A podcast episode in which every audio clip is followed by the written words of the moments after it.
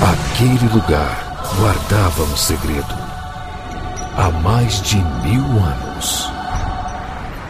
Eu ouvi falar nesse lugar que eles falam de falam de cinema o tempo todo. Mas eles descobriram e vão me matar. Nesse verão, só existe um lugar quando o assunto é cinema. Cinema com rapadura.com.br So, I guess I should come up with something better than one small step for man. Strap in and get comfy, kids. We're about to make history. Yeah, or die. Either or. All right, gentlemen. Hands and feet must remain inside the ride at all times.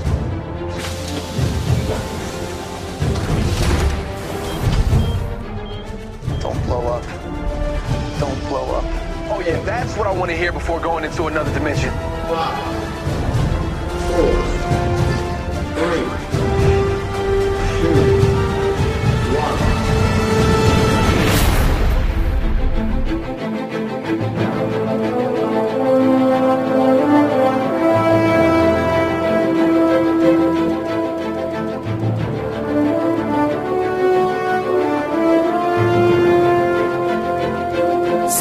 bem-vindos, séries Rapadura em todo o Brasil. Está começando mais uma edição do Rapadura Cast. Eu sou Jurandir Filho e no programa de hoje nós vamos falar sobre Quarteto Fantástico. Estamos aqui com Rafael Santos. Que nem a casa bagunçada, né? Desculpa qualquer coisa. Exatamente, Tchac Sequeira. Rapaz, esse filme só tá levando pedrada, Deus me livre. Muito bem, Reinaldo Dantas. Meu, minhas ouvintes, meus ouvintes, vamos tirar o ódio do coração. Diplomata, é o Vamos diplomata. enxergar apenas o amor. Vamos ver o que tem de positivo. Vai, vai pra ONU, vai pra ONU. Tá, dodói. bem. Rodney Bukemi. Ô Eri, me passa o endereço aí, cara. Eu preciso mandar a ambulância do SAMU pra você aí. Tá dodói, cara? O que, que foi? Olha só, gente. Vamos aqui falar sobre Quarteto Fantástico. Vamos falar um pouquinho sobre os quadrinhos, sobre a origem de tudo isso. Mas vamos falar especificamente sobre o Quarteto Fantástico, esse filme de 2015 que tá causando, meus amigos, uma, um, um racha na internet. Se bem que não é um racha, não, que o ódio tá tão proliferado, né? Que as pessoas odiaram. É esse racha que filme. caiu 90% pra um lado, 10% pro outro. Olha só, vamos trazer novamente áudios dos ouvintes lá no Rapadura Zap.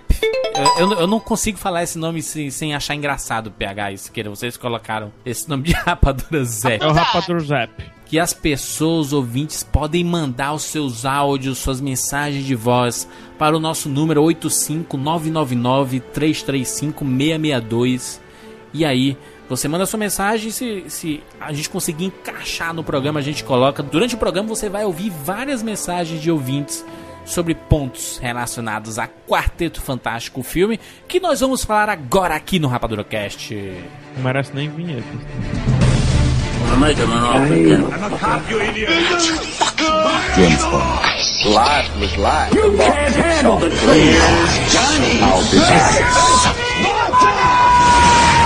And the Oscar goes to Rapadura Cast. Good morning. What we now refer to as the Baxter incident occurred almost three years ago.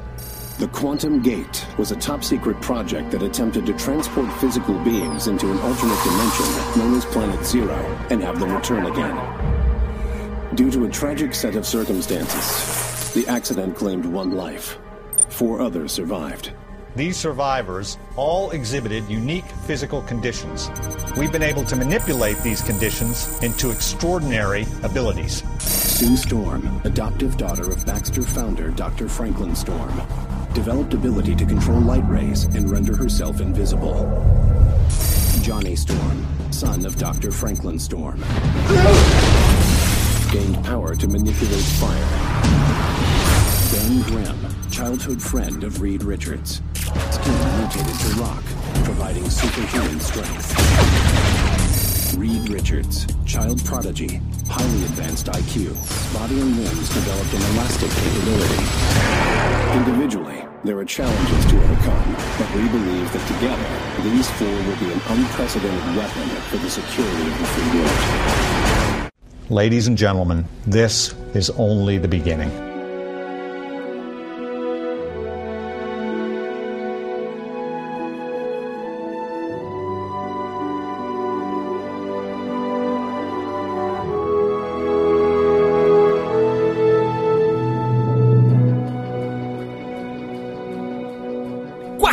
Fantástico volta aos cinemas. Quarto filme.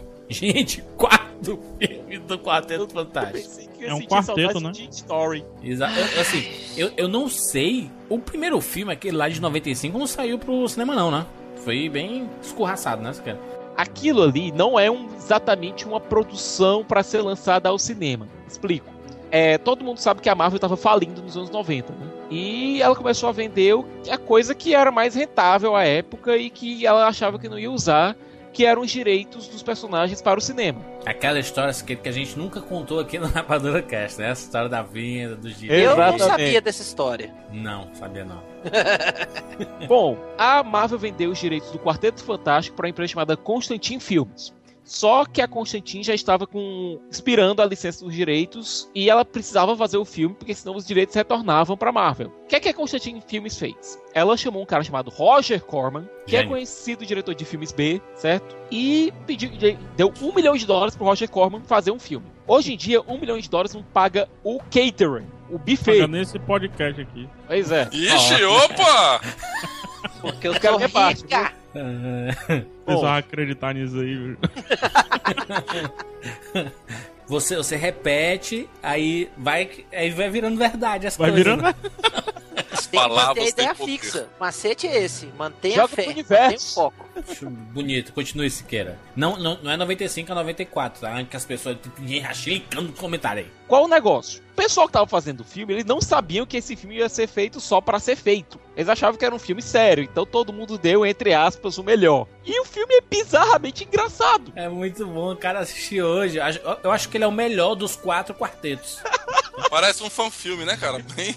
Tem no YouTube aí, tem link aqui na postagem pra você assistir. Cara, é inacreditável. Mas O, precisa de muito, Júlio. o sen- o Senhor Fantástico esticando os braços com cabo de vassoura, gente. Eu me recuso, me recuso terminantemente a ver esse, esse, esse filme, cara. Cara, É é Sério? muito- Ah, eu não consigo, cara. Ah, pra você devia ver, cara. Rod, Ah. os 20% do orçamento foram todos pra roupa do, da- do coisa. Aí. Aquele coisa com cara de cocô, Coisa até velho, que tá credo. legalzinho. Cara, é fantástico. Não, era Rinaldo. Não, era Rinaldo. Olha, Não, olha, tá legalzinho, coisa. Rinaldo! Ô, Eri, Um milhão, um milhão, cara. olha, olha, olha o clipe aí, ó. O clipe aí é, é muito bom esse clipe do Coisa, que é ele descobrindo assim que ele virou pedra e tudo mais. Aí, mais ou menos assim, 1 minuto e 20 do, do clipe, aí aparece uma, uma legenda chamada Oscar Clip. que é tipo assim, é um vídeo que eles mandam pro Oscar pra avaliação, sabe? For your consideration. Agora, Gênio. o mais bizarro nesse filme é o modo como Reed Richards conhece a Sul. Como é, Siqueira? Explique pras pessoas aí que estão estupefatas com esse filme. Bom, é, nos quadrinhos existe uma coisa chamada retcon. Você conta de novo uma história de um modo diferente, uma história do passado de um modo diferente pra mudar alguma coisa da origem do personagem. Todo ano no cinema, isso aí. Homem-Aranha no cinema. Pois é. É, no filme, o Reed Richards ele conhece a Sul quando ele tá na faculdade e a Sul tem uns 12 anos de idade. Eles moram na pensão da tia da Sul. Tá errado isso? Aí é que tá. Originalmente nos quadrinhos dos anos 60, n- isso estava errado. Hum. Por conta da- do filme, que aliás não foi lançado nos cinemas, a Marvel resolveu colocar essa origem nos quadrinhos. Quando aí. foi mais recentemente, o pessoal notou que era muito bizarro um cara de mais ou menos uns 18 anos, 18, 19 anos, tá se aproximando com uma menina de, Crime, né? de É 12. Não, não é que não pega bem, não, é crime. Pois é. Depende da, da década, né, né, Jo- né Rinaldo? Tô, tô igual mãe, falando o no- nome de todo mundo até chegar no último. Não. É, Ricardo, Paulo, Pedro, Afonso, Erinaldo. Nos Estados Unidos não, juro. Nos Estados Unidos eles são bem sérios com esse negócio dos 18 anos. Hum. Aqui no Brasil existe uma flexibilização bem mais tranquila em relação a isso.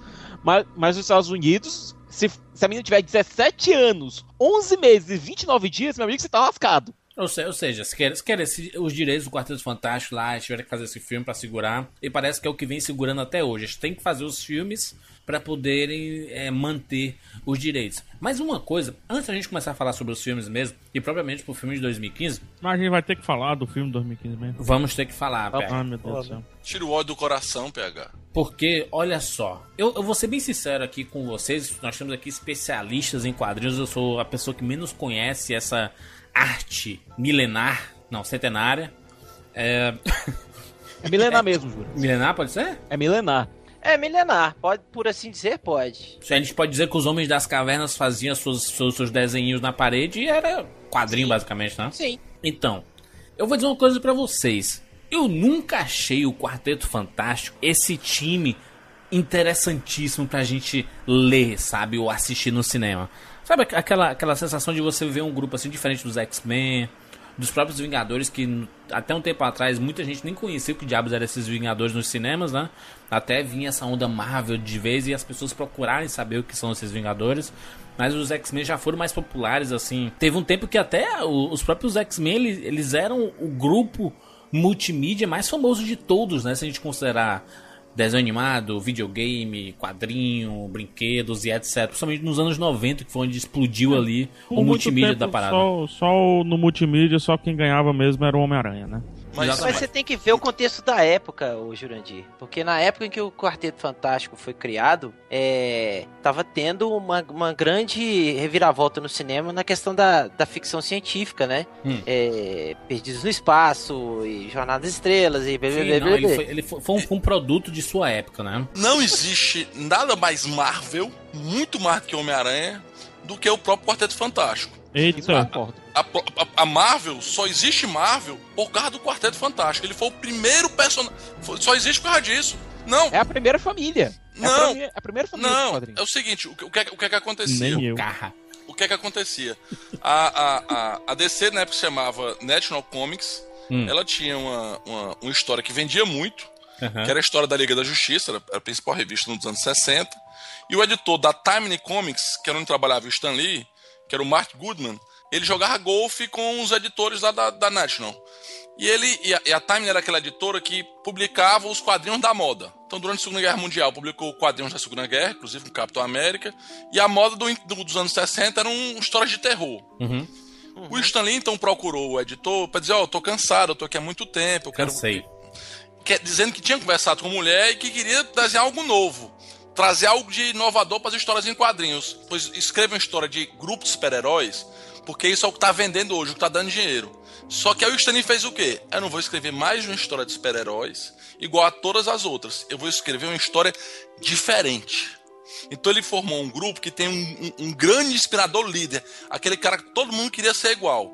Mas ao mesmo tempo ele quis fazer o quê? Um cara com cabelos brancos, um cara mais velho, um cara que não era musculoso, tanto que a roupa dele era frouxa. Aham. Ele colocou uma mulher para mostrar que as mulheres também tinham vez. Colocou um jovem para identificar os leitores, mas ele disse: Olha, não quero colocar um menino tão jovem, igual esses sidekicks que tem por aí, para não falarem as histórias que falam do Batman e do Robin. Aham. E ele colocou alguém para ser o páreo, para que aquele cara que todo mundo se identificasse, porque os negros se identificavam, mais ou menos o que a gente se identifica com, com os mutantes. Boa. Então ele formou um grupo que você, todo mundo se identifica com aquilo ali e ao mesmo tempo funciona como uma família moderna. Você tá falando do Coisa, né? Principalmente que ele é um produto de, do- dos, dos anos 60 ali, onde se discutia muito a questão racial, né? E depois eu discutia a questão da diversidade e de se esconder, né? De não, se, de não querer ser daquele jeito porque os outros não aceitam você daquela forma, né? Então, Coisa, ele é um produto dessa época e pensando dessa forma eu já começo a gostar muito mais do Quarteto Fantástico, mas eu pergunto pros senhores, de coração aberto aqui, sem, sem preconceitos nem nada. O Quarteto Fantástico é legal? É uma pergunta assim, porque a gente viu tanta adaptação ruim no cinema, sabe? Que mancha a imagem dos quadrinhos. Vocês sabem disso, né? Vocês são fãs de, dos quadrinhos do quarteto, vocês têm essa impressão, né? Poxa, os caras. É, é, um, o cara comum que só via os filmes, ele acha que o quarteto é uma merda, cara. Que não tem nada bom, sabe? E eu, eu, eu fico com essa impressão também, sabe? Porque eu não. Ok, eu, eu, eu nem quis procurar as HQs mais populares, os arcos famosos e tudo mais. Mas a impressão que eu tenho, assim, que desgastou de, tant, de tant, tanta ruindade, sabe? Será que eles fizeram quatro filmes e não acertarem nenhum deles? Então deve ter alguma coisa errada com essa HQ, cara. Então. Mas é uma pena mesmo isso que o, o Juras falou, porque todos os filmes que fizeram do Quarteto Fantástico ficaram uma titica, velho. Ficaram muito ruins. E não faz com que. E, e o civil, que é o que a gente. É o que nós nerds chamamos, né? É, ele não vai procurar a história em quadrinho, independente se o filme é bom ou se é ruim. Entendeu? Ele quer fazer, ele quer assistir o filme, ele quer se entreter. Não, não é que ele não quer procurar, às vezes ele nem sabe o que procurar do Quarteto Fantástico, sabe? Porque a parada parece que não pegou. Entendeu? Diferente dos. Por exemplo, os Vingadores começaram a bombar, relançaram Guerra Civil, sabe? Opa, esse quadrinho do Guerra Civil, Vingadores, vou, vou comprar esse aqui. Ele tá passando de bobeira, ele não precisa nem conhecer, não precisa ninguém ter falado. Mas voltou lá pras, pras livrarias ou pras bancas, etc. Sabe Mas, isso? Juras, Aí é que Mas- tá. A Panini ela lançou agora é, um encadernado do Quarteto Fantástico Mark Wade. A Salvage, com aquela coleção magnífica dela, lançou agora três encadernados do Quarteto Fantástico que são fáceis de encontrar nas livrarias. Mas são bons. É isso- São eu- bons, Quero, são minha, Não, minha é rap- rapidinho, Sicas, rapidinho. Deixa eu só dar um adendo aqui sobre o Mark Wade aqui. Uhum. Não é o Quarteto Fantástico que é do Mark Wade que é bom. É o Mark Wade que é bom. Se ele fizer um quadrinho na minha vida, vai ser foda. Entendeu? então ele faz isso com vários, cara, vários. Então você tá comprando, só, só pra ficar claro isso, você tá comprando Mark Wade, não está comprando Quarteto Fantástico. Não, mas, mas, Tá mas bom, pegar deixa eu a pegar. fase do É. John Byrne, pra mim, é superior ao do Mark Wade. Não, e outra coisa, se você pegar, por Peraí, exemplo, deixa, deixa o Thiaguinho 1602 concluir. Deixa Isso. o Thiaguinho concluir, porque Pronto. aí eu vou jogar um outro argumento em cima disso aí. Vai lá, Pronto. Thiaguinho. Se você pegar também 1602 do Neil Gaiman, ele trata o Quarteto Fantástico com um carinho nessa história que pra mim ele fez o Reed Richards definitivo ali naquela história. É, se você pegar é, Marvels, você tem alguns momentos do Quarteto Fantástico ali que são lindíssimos. Sem contar as próprias histórias originais do quarteto, que são das poucas histórias da época da Marvel que até hoje se mantêm muito atuais. E eu vou dizer, vou colocar dois motivos pra isso. Hum. Primeiro, Jack Kirby, considerado o rei dos quadrinhos e o verdadeiro pai do Quarteto Fantástico. Dos Vingadores, Posso- de me, me- muita me dá uma gente parte aí. Thiago. Me dá uma parte aí. Então sim. Ó, PH, tá no Quarteto Fantástico, certo? Galactus, Surfista Prateado. Tá a Zona Negativa, cara. Tá os Skrulls, cara. Não, Todo mundo não, não, Fantástico. não, eu Então ele eu tem um não- universo, cara, sensacional pra ser explorado, cara. Não, eu concordo, mas assim, minha opinião rala sobre o Quarteto Fantástico, coisa que eu li muito pouco. Eu tenho duas sensações, são muito. Elas são muito opostas, são muito díspares, né? Estão bem distantes. Primeiro, eu tive por muito tempo acesso a um Quarteto Fantástico que era muito mais galhofa do que até o filme de 94, 95 é. É um Quarteto Fantástico galhofa, que eles almoçam, eles jantam de, de roupa, de farda. De uniforme, né? É, não rola. Não rola. Mas enfim, beleza. Passada essa época, muito tempo depois, eu fui ter acesso ao às revistas do Surfista Prateado. Primeiro eu li Surfista Prateado, depois eu voltei para a história de origem surfista no quarteto. E realmente, minha visão é, é tão distoante do Surfista Prateado que ele ganhou uma revista só dele.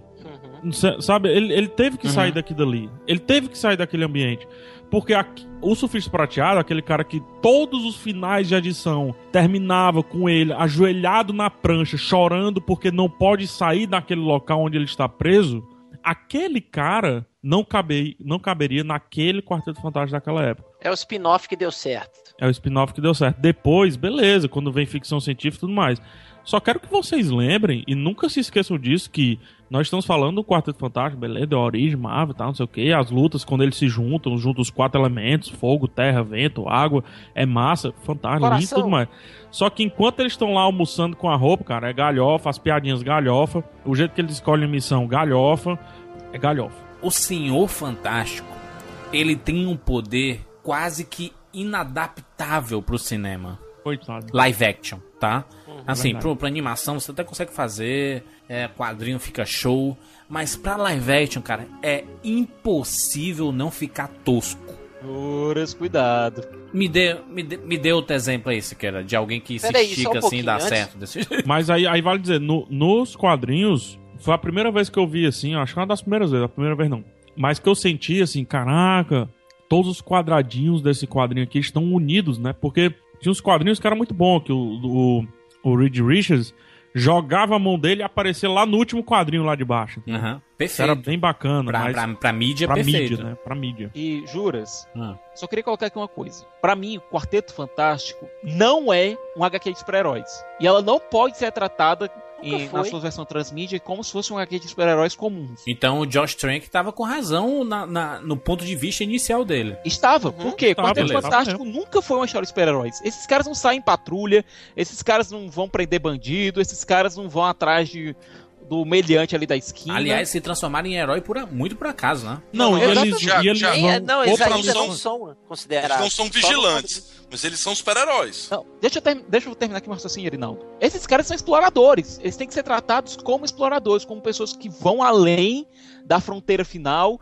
que vão além, que querem descobrir, que querem aprender, que querem, querem absorver o máximo de conhecimento possível. Beleza. No Isso, meio isso diz caminho, muito. Não, e além disso, ô Thiago, eles eles estão procurando a cura pra, pra eles voltarem a serem normais, ué. Não, nem se a gente colocar até isso de lado, Ou seja, porque isso é isso é colocado de lado né? rapidamente nos quadrinhos, Uhum. essa questão da cura, a não ser com, a- com relação ao Ben Green, mas eles estão atrás de saber mais. Tanto é que uma das minhas HQs do Quarteto Fantástico mais recentes lançadas aqui encadernado, que é Ações Autoritárias, é, alguém oferece para o Richard esse conhecimento supremo. Você vai- pode conhecer tudo. Você pode saber de tudo se você quiser. Acessando isso aqui. A gente está te dando Uhum. de mão beijada. Ele disse não, porque o que importa é a jornada, não o destino. Ele quer conhecer, ele quer aprender, ele quer saborear a descoberta. Para mim isso é Quarteto Fantástico. E É, é ir além, passar por todos os obstáculos, ajudar quando puder, sim, mas sempre aprender mais. Pra mim isso é Quarteto Fantástico. Pra mim foi isso que o Jack Kirby criou, foi isso que o John Byrne colocou, foi isso que o Mark Wade colocou. Por exemplo, tem um ouvinte aqui, ele assistiu todos os filmes do Quarteto Fantástico, assistiu só o recente, sei lá. E ele tá aqui, gente, eu não, não boto fé nesse Quarteto Fantástico. Não sei pra que vocês querem que volte pra Marvel Studios pra gente ver essa baboseira toda no cinema. O que que a gente pode fazer pra esse cara que também sou eu mudar de ideia relacionada ao Quarteto Fantástico, sabe assim? Porque a, a gente vê pinceladas assim. Ai, no Guerra Civil aparece ali um pedaço, sabe, do quarteto. Sabe, sabe quando é que Quarteto Fantástico vai ficar foda? Hum. Cara, se abordar um pós Quarteto Fantástico, uma pós-história, entendeu? Al- algo, velhos? parecido com, algo parecido com os Incríveis. Eles já velhos. Os Incríveis já é a melhor adaptação do Quarteto Fantástico, né? E olha que eu nem gosto muito do filme, mas. PH, na minha opinião, Quarteto Fantástico em uma mão, uma mão razoável, o problema é que ele só pegou diretor ruim, mas em uma mão razoável, dá um filmaço, cara. O que que estraga um filme? Uma ideia boa de um filme. Por exemplo, eu tenho uma ideia boa de um filme, vendi a ideia, e aí, o que que estraga? Cara, Roteiro e direção. Roteiro, Roteiro, direção e vez ou outra montagem, mas só que é se a gente for pra um lado muito Atuação- técnico. Diretor também. mediano consegue fazer um bom filme se tiver um roteiro bacana. Se tiver um roteiraço, assim. Beleza. Diretorzaço, ele consegue tirar leite de pedra de um roteiro ruim. Sim. Que sim. eu acho que o problema do quarteto, esse quarteto específico, se a gente for abordar, abordar ele, não tem nem problema de direção. Pra mim tem problema de pera aí, montagem pera aí, pera aí. E, e- e roteiro, assim, eles escreveram com, com o pé, né? Roger, prossiga. Porque é o seguinte, em cima da pergunta do, do, do, do ouvinte aí.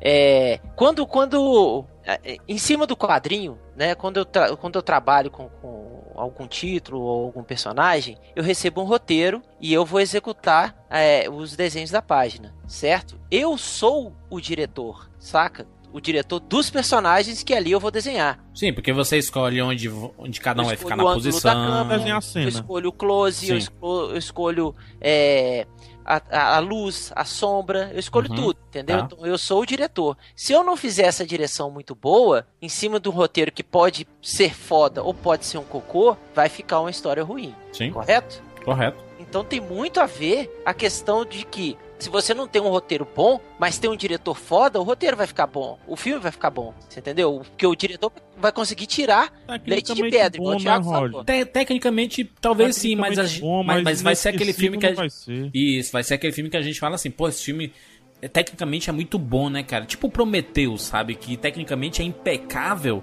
e o roteiro dele não é tão amarrado assim, apesar de eu gostar, mas ele falta alguma coisa. Então, assim, você tem um puta diretor que é o Ridley Scott com um roteiro mais ou menos. A impressão que dá é que o principal de tudo tem que ser um roteiro bom, sabe? Porque o roteiro, gente, as pessoas pensam que é só assim, é só o que os atores leem. Não, o roteiro não é só isso, cara. Roteiro fala de clima, fala sobre a, a melhor hora do dia, pra onde tá passando aquela cena, o, a ambientação. Ele fala tudo isso no roteiro, sabe? Apesar de que eu acho que pra quadrinhos, eu concordo com o que o Júlio falou. Pra quadrinhos, não quadrinhos que, enfim, gibi, mas pra filmes de quadrinhos, eu acho que o que tem que superar tudo é o projeto. É. Você tem que ter um projeto foda, projeto, né? Projeto É. aqui, né? Você tem que ter um projeto foda, né? Pra você conseguir não fazer um filme. Porque hoje não dá mais pra fazer enlatado de quadrinho. É, a Marvel meio que faz um enlatadão Não, dela, não, né? Mas- enlatado que eu digo assim, é, tá aqui, começo, meio fim e pronto. Não Hum. dá mais pra fazer isso. Tem que se conectar com o universo, Ah, tem sim, que é, ter, sim. né, tem que ter easter eggs, tem que ter isso, tem que ter aquilo, tem que ter aquilo outro.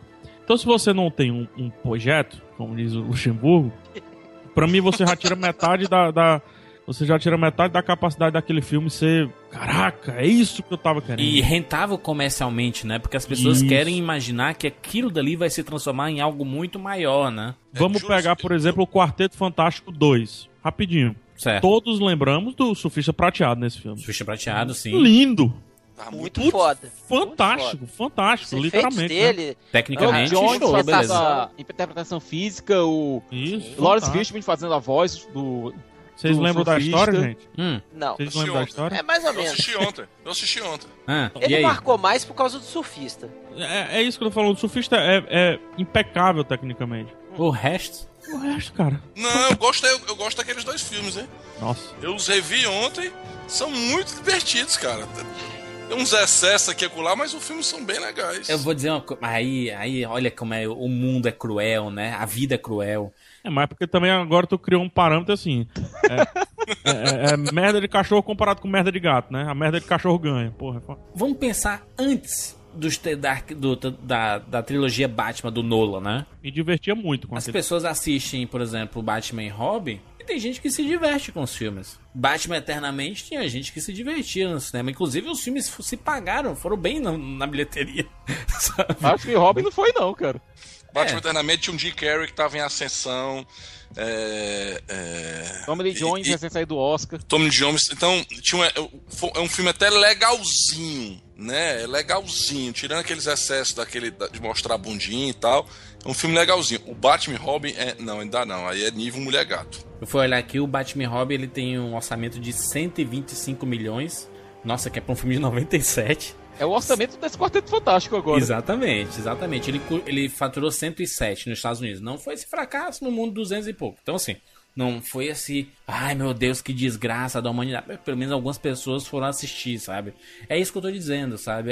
É, parece que por causa da referência ruim recentemente, os outros ficaram mais interessantes, mas não são interessantes, gente. Pelo amor de Deus. O Erinaldo, porque tá gostando de tudo ultimamente aí. É pixels, é minions, é segurança de shopping. Eu não entendo mais É, menos. não, é. É, Não, ó, eu vou te falar, eu, eu revi os dois filmes ontem, os dois quartetos. É, é, é eu vou falar igual o Afonso, né? Depende da proposta. Hum. Mas a proposta era o quê? Era fazer um filme comédia de super-heróis, ao mesmo tempo um, filho, um filme família. Então, Sem o- se levar a os- sério, né? Os Uma dois parada. primeiros quartetos, eles foram, eles foram feitos para uma criança de 10 anos. Então você tem que dar um desconto de uma série de diálogos infantis e tal. Mas o, o, o primeiro é, é mais, mais ou menos. Mas o, o, o, o segundo quarteto do, do Surfista Prateado, não, um filme bem divertido, bem divertido. Deu pra dar boas tá, tá. Erinaldo, Cenas eu de ação até que são boas. Eu concordo com tudo isso que você falou. Mas se a gente for dizer que algo é bom baseado nas premissas dele, a gente vai ter que dizer que o Quarteto Fantástico 94, 95 ele é bom. Comparado com esse, ele começa a ficar, Um sabe? milhão, né? Com um milhão ele era Afinal, você tá com excelente, né? Não, porque aí você vai seus dizer- filhos, sua família? É isso? É, porque aí você Tá vai dizer dói, um cara. milhão. É, é Porra. porque senão não ia não sei o quê. Diretor de filme B. Com dá todas as premissas, esse filme merece um Oscar. Deixa, eu- de- deixa eu reformular a minha pergunta, então. Deixa eu reformular a minha pergunta. É sobre o Quarteto Fantástico em si. Você aceitaria hoje um Quarteto Fantástico nos mesmos moldes do- dos, dos anteriores?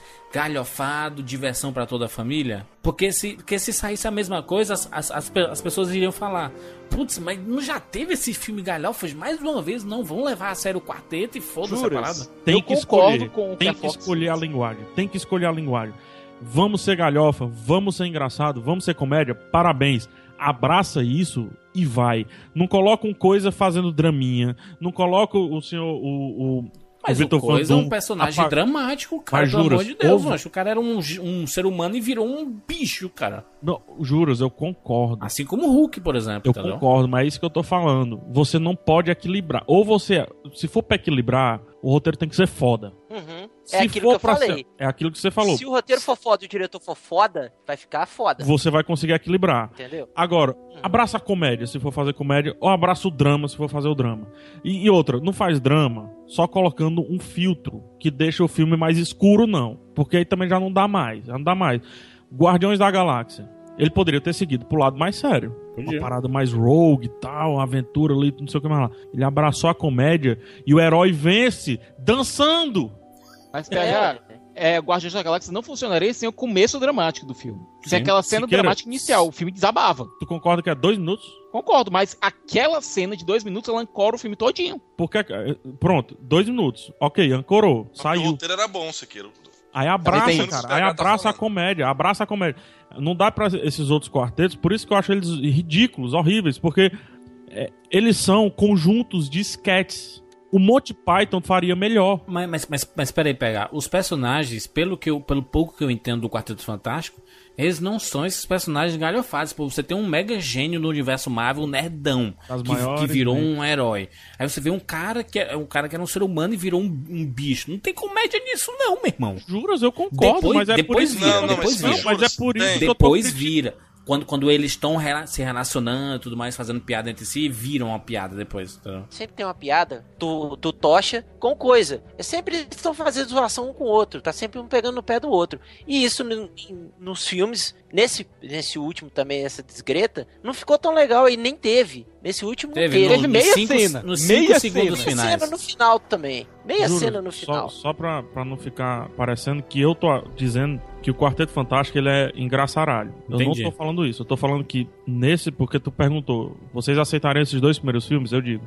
Se for abraçar a comédia, que esses dois primeiros filmes têm comédia e tem drama. E eles abraçaram ali, né? A comédia, os dois. Aí, aí ele vira a sketch, ele dá um sketch de comédia, ele já vira a sketch, aí tá a Sui chorando, meu Deus do céu. Uhum. É um Aí vira de novo, boca. tá sketch. Aí, aí vira de novo comédia. Aí vira de novo, não, drama. Ah, eu vou apagar a luz aqui porque eu sou do mal. Eu sou, vou apagar as luzes do estacionamento. porque Eu sou o Victor Von Doom.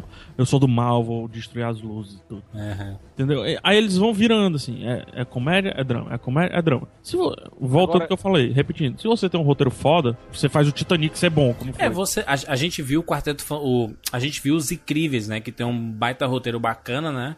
E você, e você tem o balanço da comédia com drama, né? Tem um draminha, tem um drama. Então, bele- é, é possível fazer, né? Então, assim, não, não é que seja impossível, mas talvez a Fox não queria. E aí a gente fala o nome do estúdio por trás disso e por, e por trás, talvez, de todos os problemas do Quarteto Fantástico, Eu né? já acho que a Fox não consegue nesse sentido, sabe, cara? Agora, PH, um dos grandes problemas desse novo Quarteto Fantástico se chama Victor Von Doom.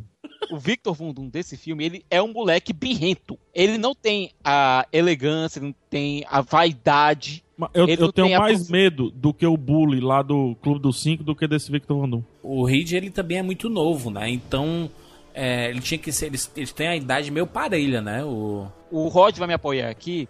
Com Esse Quarteto certeza. Fantástico, ele não é baseado no Quarteto Fantástico do Stan Lee e do Jack Kirby. É do Ultimate, né? O universo É, Ultimate. ele não é baseado no Quarteto Fantástico do Mark Waid, ele não é baseado no Quarteto Fantástico do John Byrne. É baseado no Quarteto Fantástico do Mark Millar e do Brian Bendis. Que inclusive foi lançado É. aqui no Brasil no começo do ano, um encadernado com a história que, em tese, seria a base do roteiro. E Que é o Fantástico. é- é, chamando o Jorge, é muito gostosinho de ler. Não é, É bom. muito legal de ler. É muito gostosinho de ler. Delícia. E eu vou, eu, vou, eu vou dizer o seguinte, assim, onde o universo Marvel Studios aí, o universo cinematográfico da, da- o universo cinematográfico da Marvel, Homem de Ferro, Vingadores, etc, é baseado nesse universo Ultimate onde tem o Quarteto Fantástico e até o Homem-Aranha, inclusive, né? Isso encadernado. A história não é tão boa assim, mas dá de são 10 no filme. Uhum. Se, o filme se o filme fosse uma reprodução do encadernado, seria um filmaço. Dá de, Como, como, de como, 10 como é o no nome filme. dele? Como é o nome desse encadenado? O Fantástico. O Fantástico, beleza. O foco desse quadrinho é fortemente no relacionamento entre eles. Tá. Então, por mais que a história seja meia boca, como o Reinaldo falou, eu concordo. Ali de uns 30%, cara, tu já se importa com eles. E aí eles podem colocar qualquer coisa na história. Eles podem colocar, sei lá, uma faca andando e você vai achar massa. O que vocês estão dizendo pra mim, que sou um leigo no Quarteto Fantástico, é que existem histórias muito boas do Quarteto Fantástico nos quadrinhos, que eles são relevantes pro universo dos quadrinhos e que os filmes não conseguiram pegar essa essência. Confere? É, Confere. quer, quer um exemplo, Juras? O Doutor Destino. Pelo amor de Deus, qual é o produto de maior sucesso da Marvel no, no- cinema? É o Homem de Ferro. Pelo amor de Deus, o Doutor Destino, ele é um Homem de Ferro do mal. Ele usa uma armadura igual do Homem de Ferro. Só que é um personagem muito mais complexo, que tem um rosto marcado, que tem a lativéria. E eles E tem não... um detalhe aí, Eri. Tem um detalhe aí. Ele é tão foda Tanto- na magia quanto o Doutor Estranho.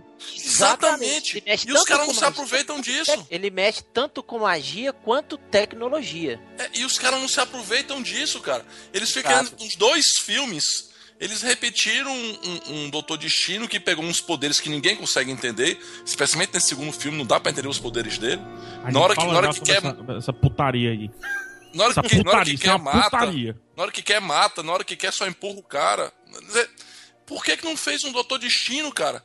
Com armadura tipo do Homem de Ferro, voando e tal. Teria sido sensacional, cara. Por que que o Loki, por que que o Loki nos Vingadores funcionou? Ele é foda, né? Porque ah, o ator também é foda, né? Diga-se de passagem. Sim, Mas o Tom o faz com ator que a gente conseguiu- se importe com o Loki. Exatamente. E o diretor, cara, falou assim: o Loki é desse jeito, tá? E o que, que o ator fez? Pesquisou e fez, meteu o cara. Por isso que o personagem ficou foda. E por isso que ele é lembrado até hoje. Entendeu? Os dois últimos filmes que fizeram do Quarteto Fantástico, o, o Doutor Destino, cara, era uma, uma bicha revoltada, né? Então sejamos objetivos aqui. Vamos falar aqui desse filme de 2015. Eu quero saber o que foi que aconteceu. Porque o que tá acontecendo na internet, por causa principalmente das redes sociais, é porque ou o filme é uma nota zero, ou ele é uma obra de arte que vai mudar o cinema. Sabe? Não existe um meio termo, sabe? Não, não existe aquele. É, ok, filme é paia, mas dá pra gente assistir, sabe? Ou é ruim, mas tem umas coisinhas assim. Não. Ou é o lixo inacreditável que vai é, parar o universo e as pessoas vão vomitar dentro dele. Ou vai ser aquele que todo mundo vai ter na sua estante, que a gente vai colecionar absurdamente, etc. O Quarteto Fantástico, ele tá mais ou menos nesse, nesse quadro. Eu não vi ninguém falando bem do Quarteto Fantástico. Tipo assim, fa- falando bem que eu diga assim, é tipo nota 8 num site, nota 9 ou um 10, eu não vi, sabe? O que eu vejo é ou algumas pessoas mais ponderadas dizendo assim, não, o filme é ruim, mas tem algumas coisas boas, ou 98% das pessoas estão dizendo: é um lixo, que bosta, meu Deus, perdi meu dinheiro. É, ah, eu quero poder voltar no tempo e, e as coisas. meu, Eu, eu quero esquecer da minha mente esse filme, sabe? O que, eu- o que eu tô vendo muito é isso. Como que a gente chegou nessa situação? Muita gente deu nota muito baixa pro filme. Eu vou te falar, o começo do filme, os dois primeiros atos, eu achei excepcionais. Não, peraí. O que foi? Essa palavra mesmo? Excepcional, não, pelo Os amor de dois Deus. primeiros atos, eu achei Ah, não, muito tá bons. dodói, cara. Eu sei Eu que vou te tá falar. Esse- não, peraí, peraí. Excepcionais são, são assim, tipo, o começo do Poderoso Chefão, sabe assim? Dizer muito bom, então, pra não. Excepcional Bom, achei muito bom. pô. eu Muito achei bom, muito bom. excelente, achei Honesto. muito bom. É, vamos lá, o, apesar da, da, daquela falha do roteiro, de colocar um menino de ginásio ainda, de high school, tá desenvolvendo aquela tecnologia e já ser contratado tá, para trabalhar daquela forma, pra mim seria mais lógico se o roteiro tirasse alguém da faculdade, já tivesse no MIT ou coisa que o valha, mas esque- até esquecendo esse, esse detalhe aí, o que é que eu achei do primeiro e segundo ato? Um elenco muito bom, todos os atores, inclusive o que interpreta o Destino, com atuação bem convincente. Eita. Existe... Não, eu gostei. Uma- Achei uma química boa entre eles. Aquele desenvolvimento dos personagens, um desenvolvimento bem, bem legal. Bem legal, sem. Aqui sem. É, eu sei que estou sendo polêmico, muita gente, quando não gosta de uma coisa, contamina todo o resto. Não, não, não, não. Você, você, você tá sendo coerente com a sua opinião. Inclusive, muitos ouvintes mandaram áudio dizendo que gostaram do filme, por exemplo. Primeiro e segundo arco, muito bom. O problema é que na hora que eles viram um quarteto fantástico, a impressão que eu tenho é que mudaram o diretor e é outro filme. Primeiro Não, de eu acho tudo. que o Erinaldo tem que, tem que ser- ganhar um prêmio aí de diplomata do mundo aí, velho. Deixa eu- Erinaldo, Erinaldo, O primeiro ato eu até fico mais na minha ali, porque É, você eu tá também, eu o também. segundo ato, velho.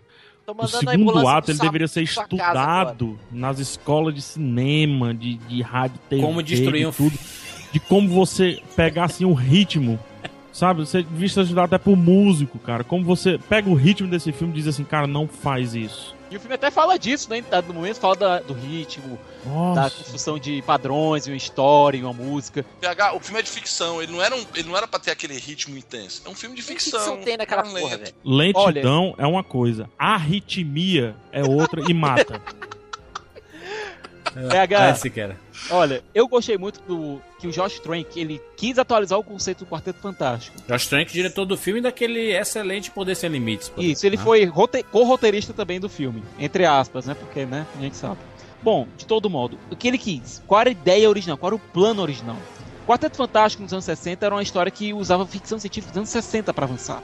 A Uhum. ficção científica dos anos 60 era essencialmente mais otimista, mais pra frente, até por conta do momento científico em que os Estados Unidos viviam com a conquista da Lua, etc. Hoje em dia, nem tanto. Hoje em dia, a gente tem um posicionamento mais cínico em relação à ciência. Vamos colocar, por exemplo, os filmes do Cronenberg, que ele mesmo ad- admitiu que eram influências dele. Você pega a Mosca, que é referenciado de maneira explícita no filme. Scanners também é é referenciado de maneira explícita no filme. Ele quis colocar essa coisa da ciência um pouco mais soturna, mais sombria. Atualizar o conceito do Quarteto Fantástico utilizando esse mote era um ótimo modo de se distanciar dos outros dois filmes, dos outros três filmes, aliás, e criar algo novo. Atualizações de, de conceitos clássicos, a gente vê isso praticamente todo dia na cultura pop. A gente viu recentemente no próprio Sherlock, né? Que mudou completamente a pegada. Deu um, um telefone celular com internet pro Sherlock e continuou igualmente bom, né? Igual o original, né? Então, Exatamente. A proposta era boa. Qual o problema? Na prática, o filme ele começa bem, desenvolvendo a relação do Reed e do Ben. Agora o problema é que essa é a única relação que ele realmente aprofunda. Você não Sim. vê na- quase nada do, do Johnny e da Sul. Você vê pouco. Não, Você não a vê quase Sue, nada, ela é a única que, nada. é, e ela é a única que conseguiu o poder dela antes de todo mundo, né? Porque ela é mulher invisível desde o começo. desde o começo, a Kate Mara, ela conseguiu se esconder o filme todo. Cara, ela entra pra falar, um- esse menino é bom, aí some. Olha, tratamos esse menino aí. Tem gente que não sabe que, por exemplo, a, a, a, a Senhora Invisível lá e o Tocha são irmãos. Existe, não, isso aí tem uma cena no filme que dá uma explicada, Uma. mas é mais expositiva do que. Uma, velho, tem que explicar por que, que eles são irmãos, cara. E eles fizeram foi três dias adotada. antes, né, de ir pro cinema, a cena. Porra, não tem isso, cara, no filme. Essa atriz também não tem sal, cara. Nenhum. Não, a Kate Mara é uma boa atriz, não pra esse papel. Ah, então ela tava com preguiça de atuar, Olha, viu, nem a Fernanda puta que Montenegro salvava essa Surge. Não, não, assim, assim, é, eu, eu, eu sei que a, a vontade que dá é da gente sair chutando a porta e falando mal de- do começo ao fim, mas, mas vamos ponderar em algumas coisas. Josh Trank é um cara com ideias muito boas, ele Josh fez as- Trank tem o, Poder Sem Limites, que é fantástico. isso, que é um filme de baixo orçamento, Filmaço, um filme de filmaço. herói e tudo mais, Tem câmera na Michael, mão. tem o Michael B. Jordan lá no filme, que tá que muito, é muito bem. bom, que vai ser o, o Creed lá do, do spin-off Isso. do Rock Balboa, o Também filho do tá- Apollo Creed. Promete, enfim. Tem o Miles Teller que arrebentou lá no Whiplash, sabe? A própria Kate Mara- Elliot. E tem o Billy Elliot, Billy ex- Elliot. exatamente, o, o Jamie Bell. E, e tem uma coisa interessante, a Kate Mara, lá que começou a fazer sucesso muito por causa do da série House of Cards, né? Ela, ela meio que ascendeu em Hollywood até recentemente. E assim, a junção de quatro é, jovens assim em ascensão em Hollywood é um, é um potencial muito bacana pro filme, sabe? Você não pode sair do filme dizendo assim, esses caras são péssimos atores. Talvez talvez a que mais poderia ser que que a gente pode considerar que foi mal escalada dos quatro principais foi a Kate Mara, sabe? Porque o- os demais, ok, o, o Jamie Bell depois que vira coisa não existe mais Jamie Bell. Não, é. não juro. Tá, o Jamie só- Bell ele já era acostumado a trabalhar com mocap. Ele fez o Tintin em mocap. Isso. Só que o mocap que foi feito ali no coisa, você, o personagem passa boa parte do tempo nas sombras. É. É, quando aparece é completamente inexpressivo. E o drama dele da questão do, da deformação mal é explorado por um detalhe. O filme ele mostra ele se transformando e depois dá um salto de um ano. É foda. Isso. Pra, pra agilizar, é um, o pior recurso que tem no cinema de, pra, pra você agilizar as coisas, porque, nossa, a gente perdeu tanto tempo aqui com outras bobagens, vamos acelerar um ano pra gente já, já chegar com esses caras com poderes que dá a impressão. Olha a minha Cara, impressão. não, em um filme de origem, você avançar um ano, tá de parabéns. Tá de parabéns. Não cara. tem nada confirmado nisso, sabe? Mas a impressão é que esse salto de um ano foi dedão da Fox. Porque foi, ela foi queria pra meter as, as, as cenas dela, cara. de ação e tudo mais. Porque É. uma, uma coisa que quem que tal, talvez esteja escutando isso aqui e não saiba, é que o Josh Trank, durante a produção lá, ele brigou com a Fox e ele foi demitido, entre aspas. Porque, teoricamente, Isso. teoricamente, ele não estava aceitando as imposições de produção da Fox E, segundo ele, aí tem que ver o outro lado, ele estava fazendo um puta filme de ficção científica, estilo Sunshine e aquele negócio todo, enfim. Em que É, ação é era terceiro, quarto plano. Que ação né? parece que só ia ter no último, no, nos último- finalmente no mesmo. finalmente, assim, que eles iriam se transformar ali no E Quarteto pelo que Fantástico. indica, o quarteto ia levar um pau, ia terminar nesse sentido mesmo de puta, o quarteto vai ter que se juntar agora e tudo mais. A Fox já conta outra história, né? Que o cara é difícil de trabalhar, que o cara Isso. dizia que ia filmar a cena e quando Filmava ia filmar, outra. filmava outra. E se a gente pensar do lado da empresa, realmente, né? Pegando o histórico da Fox, eu prefiro acreditar no Josh Trank do que na, na Fox, tá? Só que juro assim um detalhe, né? O Josh Trank ele foi também demitido do spin-off de Star Wars que ele ia fazer, no qual o Simon Kimber, que foi o produtor do Quarteto Fantástico, também ia produzir. Mas aí é porque ele também ele depois que você é demitido, Siqueira, você tem duas opções. Você sai sorrindo porque pensa em voltar pra empresa, chutando a pedra ou você do- sai chutando tudo. Se você sai chutando tudo, as pessoas conversam entre si e dizem, ó, esse cara é problemático, não faz isso, pronto. Aí tira Mas PH nesse caso não precisa nem conversar entre si, porque o produtor é o mesmo. A, É, a impressão que deu, Siqueira, é que o, de- o desentendimento não foi o Josh Trank com a Fox, mas foi o Josh Trank com o Simon. Sabe? Que é putinha Fox, né? Porque ele tá em todos os É, mas projetos ele, da tava Fox pra ali. ele tava pra representar o projeto, né? Aquilo que a gente falou. Tá, mas, mas que seja. Mas a, a impressão que o desentendimento foi dele, assim, dele não ter concordado com alguns posicionamentos do roteiro e ter tentado mudar na hora e teve um desentendimento e, enfim, ele foi colocado pra fora e foi feito de qualquer jeito, porque aquela cena de ação ali do final, amigo, é feita de qualquer jeito, sabe? Fala galera do Rapadura Cast, aqui é Maurício Longobardi de São Paulo e falando aí sobre Quarteto Fantástico, acho que ficou bem claro aí com essa declaração do Josh Trank que para um filme dar certo, independente do estúdio, é importante que o diretor e os realizadores tenham a liberdade de fazer, né? Eu lembro do James Gunn falando quando ele estava fazendo uh, Guardiões da Galáxia, que ele teve total liberdade para fazer. E você vê no filme, por isso fez sucesso, as piadas, a liberdade que ele teve em Guardiões. E acho que isso não foi dado pro Josh Trank, do Quarteto Fantástico, e acho que isso refletiu aí nesse resultado é, horrível, né? Que, que tá todo mundo caindo em cima, com razão. Então acho que a- a- o, o ponto principal tá nisso, cara. A liberdade para os realizadores dos estúdios é, ficar em cima ali. O Padilha teve esse mesmo problema com o Robocop, ele deixou bem claro que eles ficam em cima. Então é, é, o ponto principal tá aí, na minha opinião, cara. Vamos dar liberdade pro pessoal fazer o filme, porque senão vai continuar isso aí, cara. E Quarteto Fantástico é, parece realmente que é, é um filme difícil de fazer. E se o cara não tiver liberdade para fazer, vai continuar. Os próximos filmes vão continuar dessa maneira aí. Valeu a minha opinião, valeu, obrigado, galera. O público é, civil, né? O civil, Uhum. não vem gostando do filme. Uma das coisas que ele levanta é, pô, mas é legal é destruindo cidade, essas coisas todas. Filme de, de, de, de herói sem ação. Porque estranho, ficou né? tão chato, porque eles estavam lutando. Parecia que eles estavam lutando numa sala toda preta. Porque a gente não conseguia nem distinguir o fundo do planeta, cara. Foi E horrível. pegar, se você vê alguns cartazes do filme, você vê Nova York toda destruída, que parece que É. o filme tenta vender pra você que vai ter uma batalha na cidade. O trailer, ele, né, ele.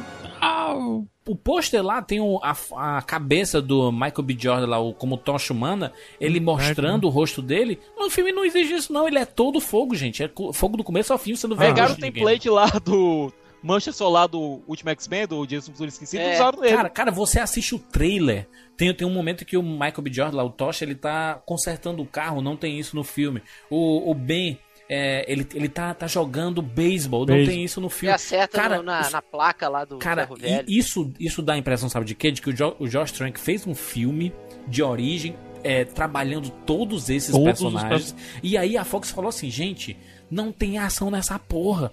Corta a metade do filme, porque pra mim, cara, a metade do filme, quando conclui mais ou menos ali a parte do, do laboratório, quando eles vão pela primeira vez pro planeta, Cara, o mudou segundo o e o filme terceiro ato ali. Mudou o filme Lixo. completamente. Porque antes era um filme bacana e tinha até aquela vibe oitentista, lembra até um pouco o Super 8, sabe? Do molequinho, Projeto engenhoso, projeto secretinho, não sei o que, fazendo aquelas brincadeiras. Cara, bem cara dos anos 80, me lembrava esses filmes que eram de crianças engenhosas dos anos 80 e o, o Reed nerdão pra caralho, sabe? Bacana, bicho, bacana. Ok, pro Quarteto Fantástico, talvez as pessoas esperassem que o primeiro minuto já tivesse pedra rolando prédio caindo e os caras se esticando, né? Mas pra um filme de origem, né? Que a ideia era contar realmente a origem desses personagens. É, o- a- até a metade do filme não tem muita coisa, mas tava belezinha, sabe? Um filme bacaninho. Não, nada de explosivo, de, de meu Deus, que filme fantástico, mas tava desenvolvendo os personagens. Só que mudou completamente, cara. A gente não viu desenvolvimento de porra nenhuma depois daquilo. Depois que o Reed vai pro, pro laboratório, s- se perde tudo do filme. Isso, morreu Entendeu? aquilo, né? O, o filme tem uma levada até a hora que eles chegam em, em Nova York. E depois, cara, se toma um rumo completamente diferente que você fica assim: é, peraí, eu perdi alguma coisa? Será que eu cochilei muito? Ou, ou será que eu fui pegar o copo que caiu no chão aqui? Aonde que tá? Onde que foi? Não, Foi e, pra área e- ó, 57, eu, tenho, eu tenho duas evidências. Eu tenho, 57. eu tenho duas evidências interessantes. A primeira evidência, que eles iam explorar Nova York, é quando o Ben Green chega junto com o, o Reed. E uma das primeiras conversas que ele tem lá na, na- no Facility, né? Lá no negócio lá, na armação toda lá, é assim, cara, essa cidade. É isso, essa cidade é pra você. Eu já olhei pra essa cidade e vi, cara, essa cidade é sua. Pronto. É a última menção a Nova York. Foda-se a cidade. A gente tá só em Nova York B. Se, se você pisca, tipo assim, gente, caiu o celular no chão na hora que apareceu um ano depois. Pular os capítulos, gente, porque mudou completamente personalidade dos Aí, personagens. pronto, aí, aí a outra evidência, sabe? Júlio. É outra coisa. Aí a outra evidência que eu tenho, eu queria que vocês discutissem. Mas no primeiro ato, o Reed Richards é aquilo. Atrapalhadão, Isso. mas só que é eloquente e tal. Meio é um perdido cara no trabalho, você- precisa de meio alguém pra puxar ele desorganizado. né? É o Clark Kent da Marvel. Pronto, é, ele é aquilo ali, pernudo, né? O, o, o Miles Teller, pernudo, assim, meio, né, desengonçadozão. E aí Tava fazendo, legal. já- fazendo até Bem um paralelo com o poder dele. Primeiro ato, massa. Depois joga isso fora. Ele é um cara Wolverine. Ele, E é PH Wolverine, tem virou um Wolverine. detalhe do filme É. que eu acho que ninguém reparou assisti- é, na produção. É um filme do Quarteto Fantástico em que o quarteto interage por 10 minutos. 10 minutos. É. 10 minutos, no final. É, eu, eu pensei que eu tu fosse falar. Thiago. Tem uma cena que ele tá de barba, inclusive com espinha horrorosa. Não, Eu, aí. tá- eu sei- eu assisti o filme do lado do Jurandir. Foi. Aí na cena seguinte, eles vão pra lá. Aí o cara chega, cabelo penteado, barba feita, sem espinha, sem nada. Cara, Isso foi o que houve. me lembrou Friends quando o Chandler entra num quarto magro e sai gordo. Sabe assim? Porque, porque foi, foi feito com um ano de diferença. Não, mas o parada, mais sabe? bizarro É o disso é milagre porque, do cinema. Ó, ó, ó, outra evidência. Aí vamos lá. A sua Storm, né? Ela Ah. tava ali, ela era toda encabuladona e tal, Isso. porque faz sentido com o poder dela também e tal. Ela era toda encabuladona. Depois, ela tava Ela virou- rindo, Brasil! Ela tava rindo! PH, É, a ela Sue virou não vai na é, viagem. lá, ué. Ela não vai. E ela tava fazendo piadinha, rindo.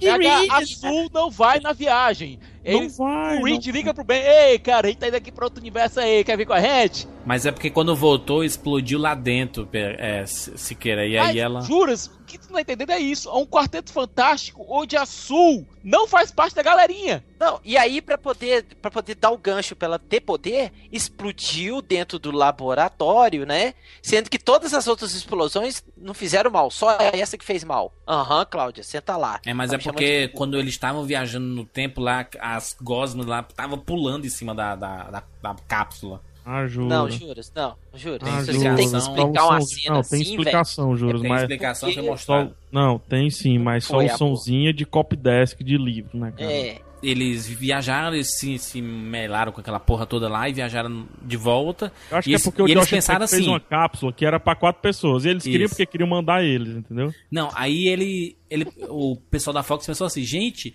eu acho que a gente esqueceu da, da, da, da porque ela é invisível, na, na- não é do quadrinho, ela é invisível na mina. É. Então Uhum. inventa um jeito aí pra explodir. Ela tinha ficado invisível quando foi pra ir. Só pode. Não, e o outro, o último, né? A última evidência desse lance da refilmagem, como é horrível, é a Kate Mara lá, que ela, até metade do filme, ela tinha um cabelo, né?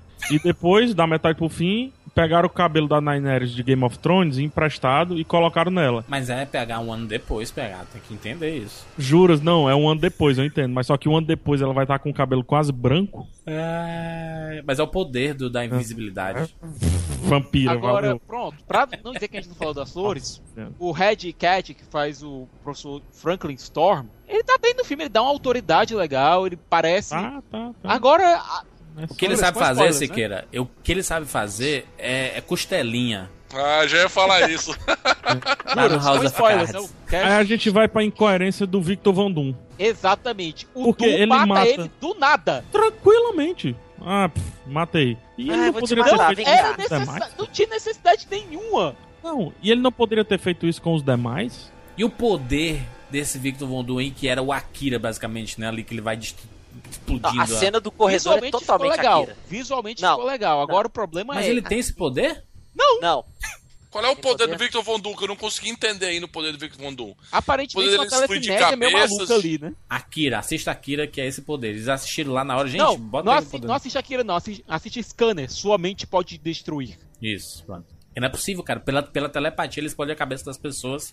Mas assim, seletivamente, né, Juras? É, porque com o quarteto ele não quis matar dessa forma, né? Cara, E nem com o Franklin, que a cabeça dele não explode. Ele só dá uma enxaqueca e ele morre lá da enxaqueca. pois é, mas a minha pergunta, senhores. É muito Eu- incoerente. Me, velho. me dá motivação pra esse cidadão. Ok, ele ficou um ano preso, sozinho, naquele planeta, consumindo os poderes, a energia e etc. Associou a partida. E ele sai de lá meio, meio maltrapilho, né? E, e volta e.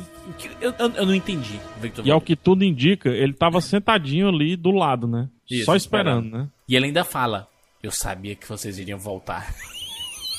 o melhor faria muito mais sentido você colocar outro vilão e deixar pra explorar o Von Doom no segundo filme. Né? Agora, problema é, eles Ou então faz lá... a gente ter apego, ô, ô Sigos, faz a gente gostar do Victor de fato, cara. É, mas ele sempre foi meio vilãozinho. ah, no- desde o começo ali que ele era tratado mas como ele um era um cara que ficava num, num porão. É, fazendo Mas, as Juras, coisas. Ele era o pro vlogger, cara.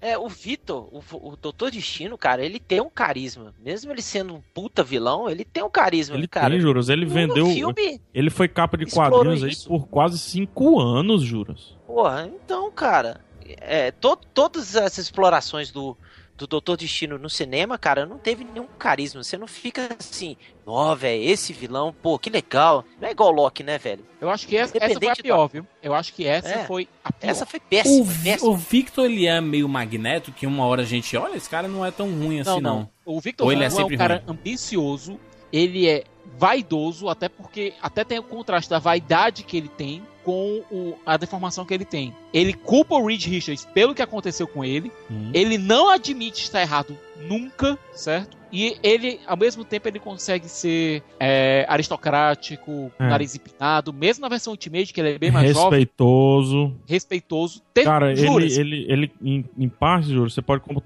compará-lo com o Code Doku, Dokkan, Sim. lá do, do Star Wars. Aham. Sabe, elegante, respeitoso, PH, é, o- do um Arco dos lorde, né? Vingadores? um lorde. Você lembra do Arco dos Vingadores em que o Bendis coloca o Von Doom xingando a, a Miss Marvel, a Capitã Marvel? Que é um, Os fãs ficaram irritadíssimos Irrita- com isso, isso, isso. Victor Von Doom não faz isso. Victor Von Doom não faz isso. Nesse filme agora, primeira vez que a gente- encontra o Victor Von Doom, ele tá barbado, é, num ambiente assim de pro Cabeludo. vlogger, sabe? Assim, meio Felipe Neto, underground. e tem uma hora que ele dá, de- mostra o dedo médio pra, uma, pra um cara do governo. não Bonito. faz Tu sentido. não faz isso! Não faz, porque por mais que ele seja egocêntrico, como ele é uma das grandes mentes do universo Marvel, né?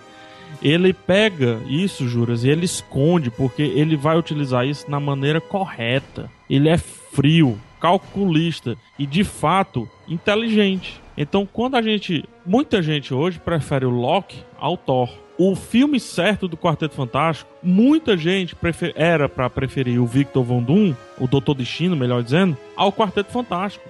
Ah, não, mas pera aí, mas a questão do Loki é porque ele, ele também, é, às vezes, ele é good guy, entendeu? O, o, o, o Victor Von Doom também. Na cabeça dele, o Victor Von Doom é. Na cabeça do Victor Não, Doom, e às vezes ele até ajuda o quarteto. Mas porque tem um empecilho ali que, se vão destruir o quarteto, que seja ele. Então vou juntar forças, destrua esse problema que a gente tem aqui, como já aconteceu com o Galactus, gente, como já aconteceu com, com o Surfista, como já aconteceu com, com outros pontos, tá? Juras. E depois ele se volta pro quarteto, Juras. É muito Juras, pra parecido. você ter noção, certo? O Von Doom ele fez o parto da segunda filha do Reed com a Sue e pediu só uma coisa, que o nome da menina fosse Valéria em homenagem à grande, ao grande amor da vida dele. A Valéria chama ele de Tio Doom. Mas enfim, mas enfim, eu, eu quero, eu quero saber de, de coisas ainda do, do filme, assim. Pois, a coisa tá feia, cara. A coisa tá pelada. É, a coisa tá sem calça. A gente, tem, a gente tem um histórico no com filmes da Fox, né, nessas adaptações, que a Fox tem direito do Quarteto Fantástico, né, tem direito do dos X-Men, né? Tinha do Demolidor, né? Já foi pra Marvel, inclusive ganhou série e tudo mais, e ela tem do Deadpool, né? Então, ou seja, X-Men, Quarteto, Deadpool, tá tudo ali no mesmo buraco ali da, da Fox. E, historicamente, a Fox nunca foi uma boa é, uma boa parceira pros seus diretores, né? Quando a parada não, não vingava muito bem, né? Tipo, o David Ela Fincher, que, parada, que é né? um grande diretor, né? Hoje em dia, David Fincher é um cara consagrado, diretor de Seven, Clube da Luta, a rede social e tudo mais, né? É um nome grande no cinema. Mas ele começou ali no Alien 3, né? E ele disse que foi a pior experiência do mundo ele ter feito esse Alien 3, porque a Fox estava toda hora metendo a mão, porque era uma grande franquia, né? Tinha Ridley Scott, depois teve James Cameron e depois é, o David Fincher. Então era uma grande franquia e, a- e o- e ele, queria, ele trouxe algumas ideias e não deu muito certo e ele brigou com o estúdio. A gente viu isso em muitos filmes do universo, por exemplo, X-Men né, que diretores iam, eram demitidos, diretores estavam confirmados. Aronofsky quer fazer Wolverine. E aí, de uma hora pra outra, foi demitido, ou ele de- desistiu de fazer essa porra desse filme e foi pra outro diretor. Ou seja, não é uma, uma parada muito legal trabalhar com a Fox. Aliás, eu vejo muita gente falando como o quadrinho virou esse grande gênero, né? As pessoas ah, são apaixonadas, não sei o que, envolvem milhões. A gente sabe que já é um público certo, mesmo fracassando, vai dar um dinheirinho pelo menos, porque existe interesse. E aí você vê. Existe é, apelo, né? Você vê o Kevin Feige, por exemplo, que é meio que o Midas em Hollywood, né? O cara por trás do universo cinematográfico da Marvel. Tem gente que não gosta muito do trabalho com ele, não, cara, porque é um cara que coloca dedo.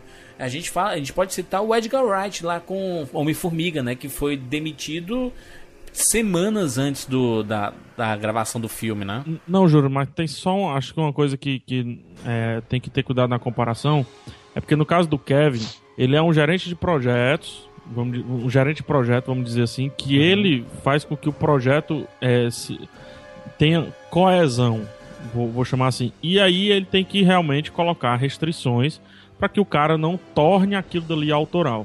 No caso da Fox, eu acho que o problema, estou me baseando pelo que você está falando, é um problema de cultura organizacional. É a cultura da Sim. empresa. É, porque a gente não tem um nome pra gente dizer assim, Isso, né? É um fulaninho.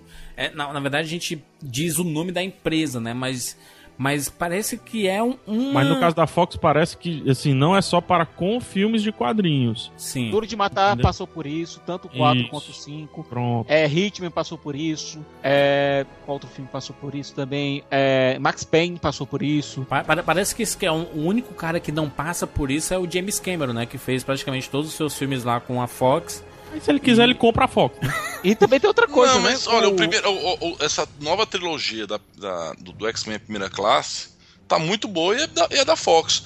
O Planeta dos Macacos, e o- ó, Planeta dos Macacos também é pela Fox. Acho que ele não pode também estar achando que tudo da não, Fox é não, tudo bem, mas Não, só não que é aí isso, tem, tem, um, tem um histórico diferente com, com o X-Men.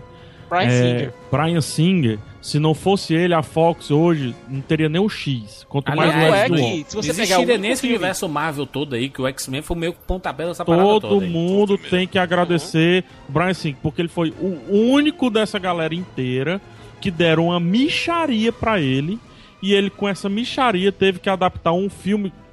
Dos no- X-Men. Tem do é milhões de que tem personagens. milhões de em personagens. pouco tempo, PH. Ele achava que ia ter dois anos, acabou tendo quase um ano só. E, e assim, tudo reduzido. Marketing, tudo. O cara teve que fazer tudo. Então, Efeitos especiais toscos, às se vezes. ele quiser mijar no corredor da Fox, ele vai fazer sem ninguém encher o saco. E, PH, pegue o único filme dos X-Men que ele não teve envolvimento direto, que foi o Wolverine. Deu merda. Você vai ter o pior filme da série até agora. Não, o X-Men 13 não teve envolvimento nenhum. Não, ele começou a parada Teve. todinha. Ele começou a parada toda. Nossa, Não, mas diretor- não usaram nada dele. Não Usaram, muita nada coisa do que que eles usaram. fez. O Não, conceito é dele, cara. O conceito do conceito filme é é dele. dele, não, o cara. conceito é dele, pô, mas a direção, nem roteiro, nem nada usaram dele, não é. É, Não, mas o Hat, o- né? O conceito é o dele. primeiro roteiro Wolverine, foi dele. nem isso, e todo mundo viu no que deu, né? Wolverine 1, É. Origins. Que eu nem acho esse, esse filme ruim também, que é polarizado demais, que todo mundo diz que é uma merda inacreditável pro Wolverine Origins, e eu nem acho essa merda toda aqui. Aí a gente tem que conversar de novo, Jorge. Não, mas merda. Cara, Não, não, merda você- é isso aqui. Merda você- é isso aqui. Você. Não.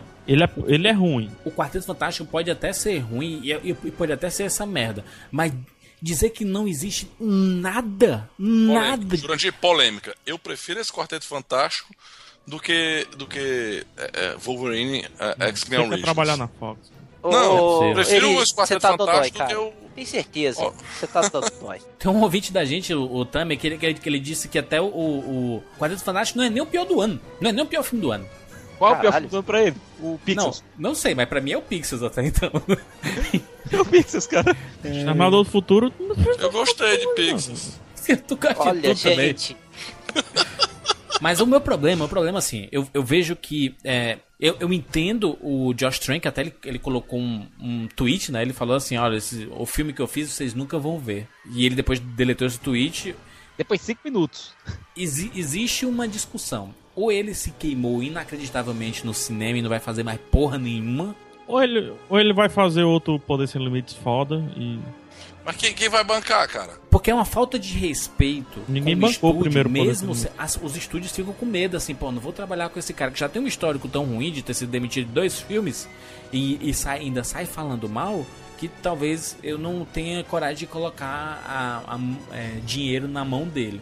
Mas, se a gente considerar que o David Fincher também fez isso, e ele virou o que virou, né? Com Seven, Clube da Luta e etc.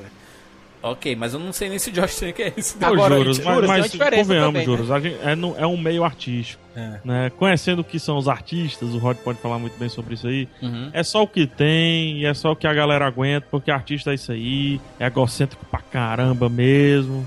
Ei, Viva a minha arte, ó. por aí. O cara uma coisa, tem filme, duas diferenças aí entre o David Fincher e o Josh Trank, além de, ser, de um ser o David Fincher e outro ser o Josh Trank. Primeiro, Uhum. internet, cara. Hoje existe, hoje existe internet e ninguém esquece dessa porra, certo? Segundo, novamente o negócio da internet, o Josh Trank apagou o tweet depois. Pior Hum. que o cara fica com cara de É traíra covardão, né? e covardão. Mas, mas ele apagou porque com certeza tá rolando algum processo. E a- o, o assessorzinho de imprensa falou: meu filho, meu filho, deixa ser jumento, deleta essa porra Ou aí. então até o agente dele, né? Pode ser, pode ser. Mas, cara, pega mal pra cacete. Alguém sabe que no segundo episódio da última temporada de Newsroom, quando a menina faz lá aquele tweet na conta da, Isso. da empresa, aí ela fica dando F5 o tempo todo pra ver se alguém fez o screen. Cara, é. alguém sempre fez o screen. Sempre, né? Sempre. Você publicou alguma coisa, você tá fudido, meu amigo. Porque alguém fez.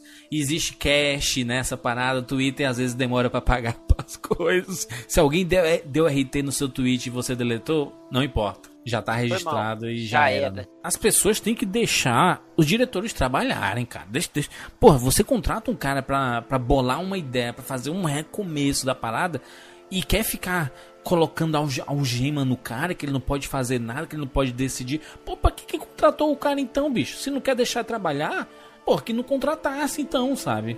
Você gostou daquele roteiro? Contrata o cara pra dirigir o roteiro que você escolheu.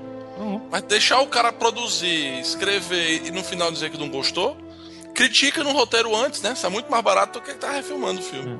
Você tira a credibilidade do, do diretor e tira a credibilidade do próprio cara em si próprio. Entendeu? Você acaba falando, de- botando um questionamento dentro, dentro do, do, do próprio cara. Tipo, Uhum. pô, será que não, não sou eu que sou bom? Ou, ou será que eu não, não dou conta do recado e coisa e tal, entendeu? Você acaba criando, formando um péssimo artista, entendeu? É, é, e, e- e ele, o Josh Trank, hoje é o único e verdadeiro tocha humano, né? Porque o cara tá queimado até o talo. Sabe, velho? PH hoje tá implacável. Mas é verdade, o, o PH é, disse a cara. verdade, que, que se a Fox quis- quiser escolher um culpado Acabou. pro Quarteto Josh Fantástico é o Josh Trank e foda-se essa porra, entendeu? Porque a Fox é o estúdio grande, inabalável, o estúdio de Titanic e Avatar, que foda-se essa porra. Trank. Mas eu tenho fé, juros, que ele vai dirigir Velozes e Furiosos em breve. Josh Trank. É aí que eu volto com meu, com meu aquele argumento que eu falei do, do- do- equiparando é, o quadrinho com, com o cinema, né? A corda nunca arrebenta pro lado mais forte, sempre pro lado mais fraco. Se a, se a revista tá uma bosta, o desenhista é que é ruim. É, mas pra vocês, essa franquia, Acabou, vai ter outro reboot daqui a uns anos? Essa é uma excelente pergunta, porque eu, eu, eu, fico, eu fiquei pensando nisso. Depois de quatro filmes, cara, são quatro filmes, ok. Desconsidero o primeiro, são três filmes. Não, por um grande estúdio. A, tá? Ma- a- a Marvel. O primeiro deu dinheiro, juros, tanto que houve a continuação. É, se a Marvel entrar no gamble bem feito. Não, é- essa, essa é a minha pergunta, porque o que se prega na internet, existe lei, tábuas, né? Foram escritas há 2.500 anos atrás, que isso assim, foi pra Marvel Studios, deu certo. É, e a gente tem, aí a gente tem que se lembrar do Homem de Ferro 3, Homem de Ferro 2. Sim. É, o Homem de Ferro 3, ele pode não ser o A filme bom unanimidade. do, do que se espera do universo Marvel, mas ainda assim ele não é aquele lixo inacreditável, porque tem, tem coisas Não, boas no não, filme. não, lixo não é, mas Não é. A, a gente tem que considerar que o primeiro Thor tem problemas, a gente conversou muito sobre O primeiro isso. capitão tem problemas. O, o vilão do primeiro Capitão, teoricamente, é uma das piores coisas da Marvel, tanto que ela apagou da história de tudo, acabou, não tem nem referência, não se fala nem o, o, o, Pobre o Caveira Vermelha. não se fala nada. Referência tem, PH. É a Shield, né? A Shield não, a Hydra, né? Lá na esquina, né, Siqueira? Lá na esquina, mas enfim, jogaram fora, mas jogaram fora. A minha, a minha pergunta é: a solução do quarteto é voltar pra Marvel Studios ou não tem jeito, gente? Quarteto já era no cinema porque não adianta, já tá muito recente, as pessoas não vão comprar um novo quarteto. O patrimônio que tem no Quarteto Fantástico, com Surfista Prateado, com Galactus, com tanta coisa que tá lá no pacote, Screw, a Fox não vai levar pra Marvel de, de mão beijada, não. A Sony levou o Homem-Aranha porque a Sony só tomou bordoado de uma atrás da outra. A questão da, da Fox mesmo é porque ela, ela mesmo diz assim, mesmo com fracasso, ela soltou uma nota, né, essa semana dizendo assim: a gente tá comprometido com a sequência. Bom, agora tem um detalhe, né, gente? Homem-Aranha, o incrível, o espetacular Homem-Aranha 2, ele não deu prejuízo pra Sony, ele deu menos dinheiro do que a Sony esperava. Mas você pagou bonito e fez dinheiro. Exatamente. Com o Quarteto Fantástico, a situação é diferente. O filme, se continuar a situação do jeito que tá, e provavelmente pode até piorar, tá planejado para dar um prejuízo para a Fox na casa dos 60 milhões de dólares. É, ele estreou atrás do Missão milhões, né? Impossível, que já tava na segunda semana, né? Então. 26 milhões. Pra, pra um filme de super-herói. E aí que vem minha outra pergunta. Que aí eu, eu quero saber.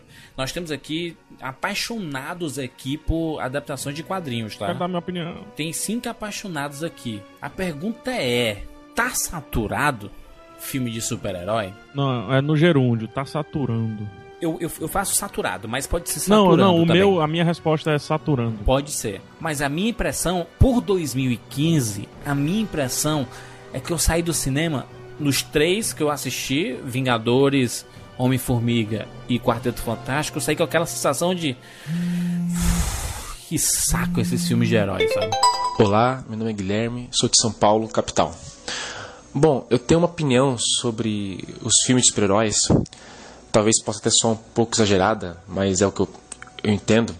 De que quando a internet começou a crescer muito no mundo, né, o YouTube, ah, o streaming, ah, a pirataria também cresceu muito, o cinema começou a morrer. né, As pessoas não estavam mais indo ao cinema. E eu, eu acredito que os filmes de super-heróis salvaram o cinema, salvaram Hollywood. Porque é o gênero perfeito, é o gênero que tem ação, tem efeito especial, tem aventura, tem a jornada do herói, ah, tem, tem, tem, tem diversão, tem tudo o que as pessoas gostam de ver no cinema. Então, por isso, é, essa- esse exagero de filmes de super-heróis toda hora, cada estúdio tem o seu herói agora, porque é um gênero que vende muito, vende fácil. Óbvio, alguns erram ainda com o gênero, mas é, é muito difícil errar, porque é um gênero que vende fácil, que já tem público. Então acredito que existe sim um exagero, mas saturar eu já acho que não. Por quê? Porque é um gênero que você pode sempre misturar com outro gênero. Você pode fazer um filme de herói mais sério, você pode fazer um filme de herói mais comédia, um, um, um espaço, um, um que mistura com, com faroeste e assim vai. Então acredito que sim, existe um exagero, mas ainda acho que vai demorar para saturar. É isso. Obrigado, pessoal. Eu, eu já vinha falando há algum tempo que, pô, vamos, vamos, vamos falar de outros filmes, sabe? Tem tantos filmes bons, tal, que sai desse meio. Tem, tem o- até o Godard fazendo filme 3D esse ano e a gente não fala sobre isso, tudo mais, beleza. Com relação a esses lances dos quadrinhos, tá, tá acontecendo a mesma coisa que aconteceu com o Faroeste. Explora, explora, explora. Agora tudo tem que ser É a moda, fantástico, né? tudo tem que ser, é, tudo tem que ser massa, tudo mais. Provavelmente, nos próximos quatro anos, a gente vai começar a receber os filmes de quadrinhos fodas mesmo, que pode até ganhar Oscar no sentido de vamos pegar super-heróis e vamos colocar em ocasiões onde eles não são super-heróicos. É tipo o que o Nolan fez com The Dark Knight ali, né? De Pronto. trazer Pegue, um... por exemplo, Persepolis, é, anti-americano. Isso, isso, mouse, tem, tem muita coisa. Então pega eh, essa parte de quadrinho, agora a gente vai dar uma explorada melhor. É Por isso que eu separo quadrinho de filme de herói. Filme de herói, cara. Isso. a- a- juras. Perfeito, perfeito. Abraça. É isso aí. Porque os quadrinhos são isso aí, com, com curvas de Alan Moore e Neil Gaiman nos meios dos caminhos. É isso aí, cara. É 800 origens do mesmo herói, cara. É porque a impressão que dá, PH, que, que quadrinho é só herói, né? E, e- e não, é, só isso, é- né? Pronto. Esse quad- qua- quadrinho é uma obra, assim como o livro, cara, que tem de todo tipo, entendeu? As, as coisas que as pessoas se concentram porque o filme de herói é o grande gênero, né?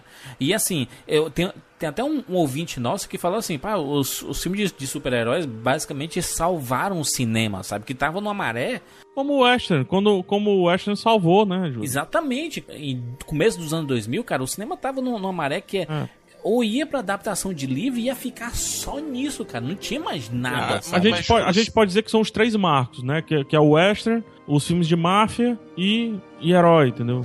É, a gente pode até colocar fantasia no meio, assim, né? Que depois veio com o Senhor dos Anéis. Eu tenho, eu tenho uma visão peculiar. Eu acho que filme de herói pode ser um filme de herói com pode ser o Doutor Destino.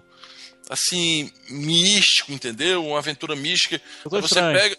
você- perdão, Doutor Estranho. Aí você pega o, essa série do Netflix do Demolidor, que são heróis urbanos, que não tem nada a ver com aquela coisa Sangue. espetaculosa dos Avengers, ou seja, os, a- os filmes de heróis, eles permitem vários gêneros diferentes. Você pode do terror, você pode até o western, ter filme de herói de western. Então eu acho que eles estão bem, bem, bem longe de se esgotarem, se forem bem feitos. O problema é que você não pode ter, como aconteceu, na minha opinião, dos nossos três grandes filmes de heróis desse ano.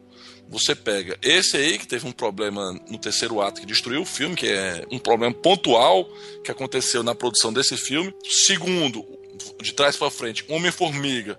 Também eu acho que é um filme cheio de problemas, que também o diretor saiu pouco antes de começarem as filmagens, por isso que o filme apresenta os problemas. E o, e o Vingadores, em que, de novo, aí o estúdio também interferiu na direção. Mas, é mas aí é megalomania. Problema Então você tem o o quê? próprio Desses diretor, três filmes o desse próprio ano? diretor Joss Whedon reclama, né? Que ele que ele não- acha é que acho que é até difícil ele, Ele voltar preparou pro um filme de três Marvel. horas. Ele preparou um filme de três horas. Mas, mas faz o seguinte, desses três filmes que parece que foram cansativos pra nós, os três filmes tiveram problemas na produção e na montagem. Então, se você a gente voltar, vamos ver um ano atrás, em agosto do ano passado, nós estávamos juntos, bolando de rir e emocionados depois de a gente ter assistido Guardiões da Galáxia. Que era algo que a maior parte do universo nem sabia que existia. Então, o filme de super-heróis, eles, pra mim, tem um, tem um potencial ainda para 20, 30 anos de bons filmes. O negócio é fazer o seguinte, é fazer bons filmes. Não é questão do gênero cansar. Se você estiver fazendo bons filmes, o gênero não cansa. Não cansa nunca. Inclusive de West, eu adoro filme de West até É, hoje. o, o, mas o negócio é que vai virando um, um- A gente tem que ter cuidado, é porque vai virando uma bola de neve absurda. É isso que o Jurandir falou. Quando você tiver o Vingadores 3, você já vai ter o 2 e o 1 pra você somar de expectativa, entendeu? O que eu falo assim, que antes, quando a gente ia ver um filme de super-herói, era aquele movimento, era um evento, a cidade sabe? parava, Poxa, parava. a gente tava com essa expectativa com Vingadores 2, né? A gente foi e foi meio, foi meio frustrante, sabe? Todo mundo saiu, ok, fi- filme bacana, filme divertido. Foi, a gente deu risada, deu, mas não foi Mas tão é empolgante quando, quando, a gente, quando a gente foi antes, né? Aí você vai pra um Homem-Formiga, filme bacana, tem, coisa boa? Tem, mas já, já não era mais assim, ah, vou ver Homem-Formiga, ah, vou ver Quarteto, ah, mas... Sabe assim, Bruno, a isso gente também tem... assim também com o IMAX, não? Tipo, as primeiras sessões foram uau, IMAX. Não, é Agora que a gente vai diferente. toda semana, é o IMAX. Não, é diferente, mas. Pô, pô, se a gente assistiu o Missão Impossível e aquela gozada inacreditável no cinema, entendeu? No IMAX. Não é, cara, não é o problema do, do da tecnologia, sabe? Eu acho que os problemas estão acontecendo por causa dos filmes, cara. Estão ficando muito repetitivo e parece que é sempre assim, historinha de, de origem, ah, um personagem engraçadinho, não sei o que, e transforma super-herói em um negócio bobo. sabe? Que é bobo pra criança, sabe? Juros, é por isso que tem que ter culhões, que eu falei aqui, pra pegar um Quarteto Fantástico e dizer assim, cara, esquece a origem. Vamos deixar a origem nas entrelinhas, vamos pra depois. Vamos pra depois da ascensão, vamos para além.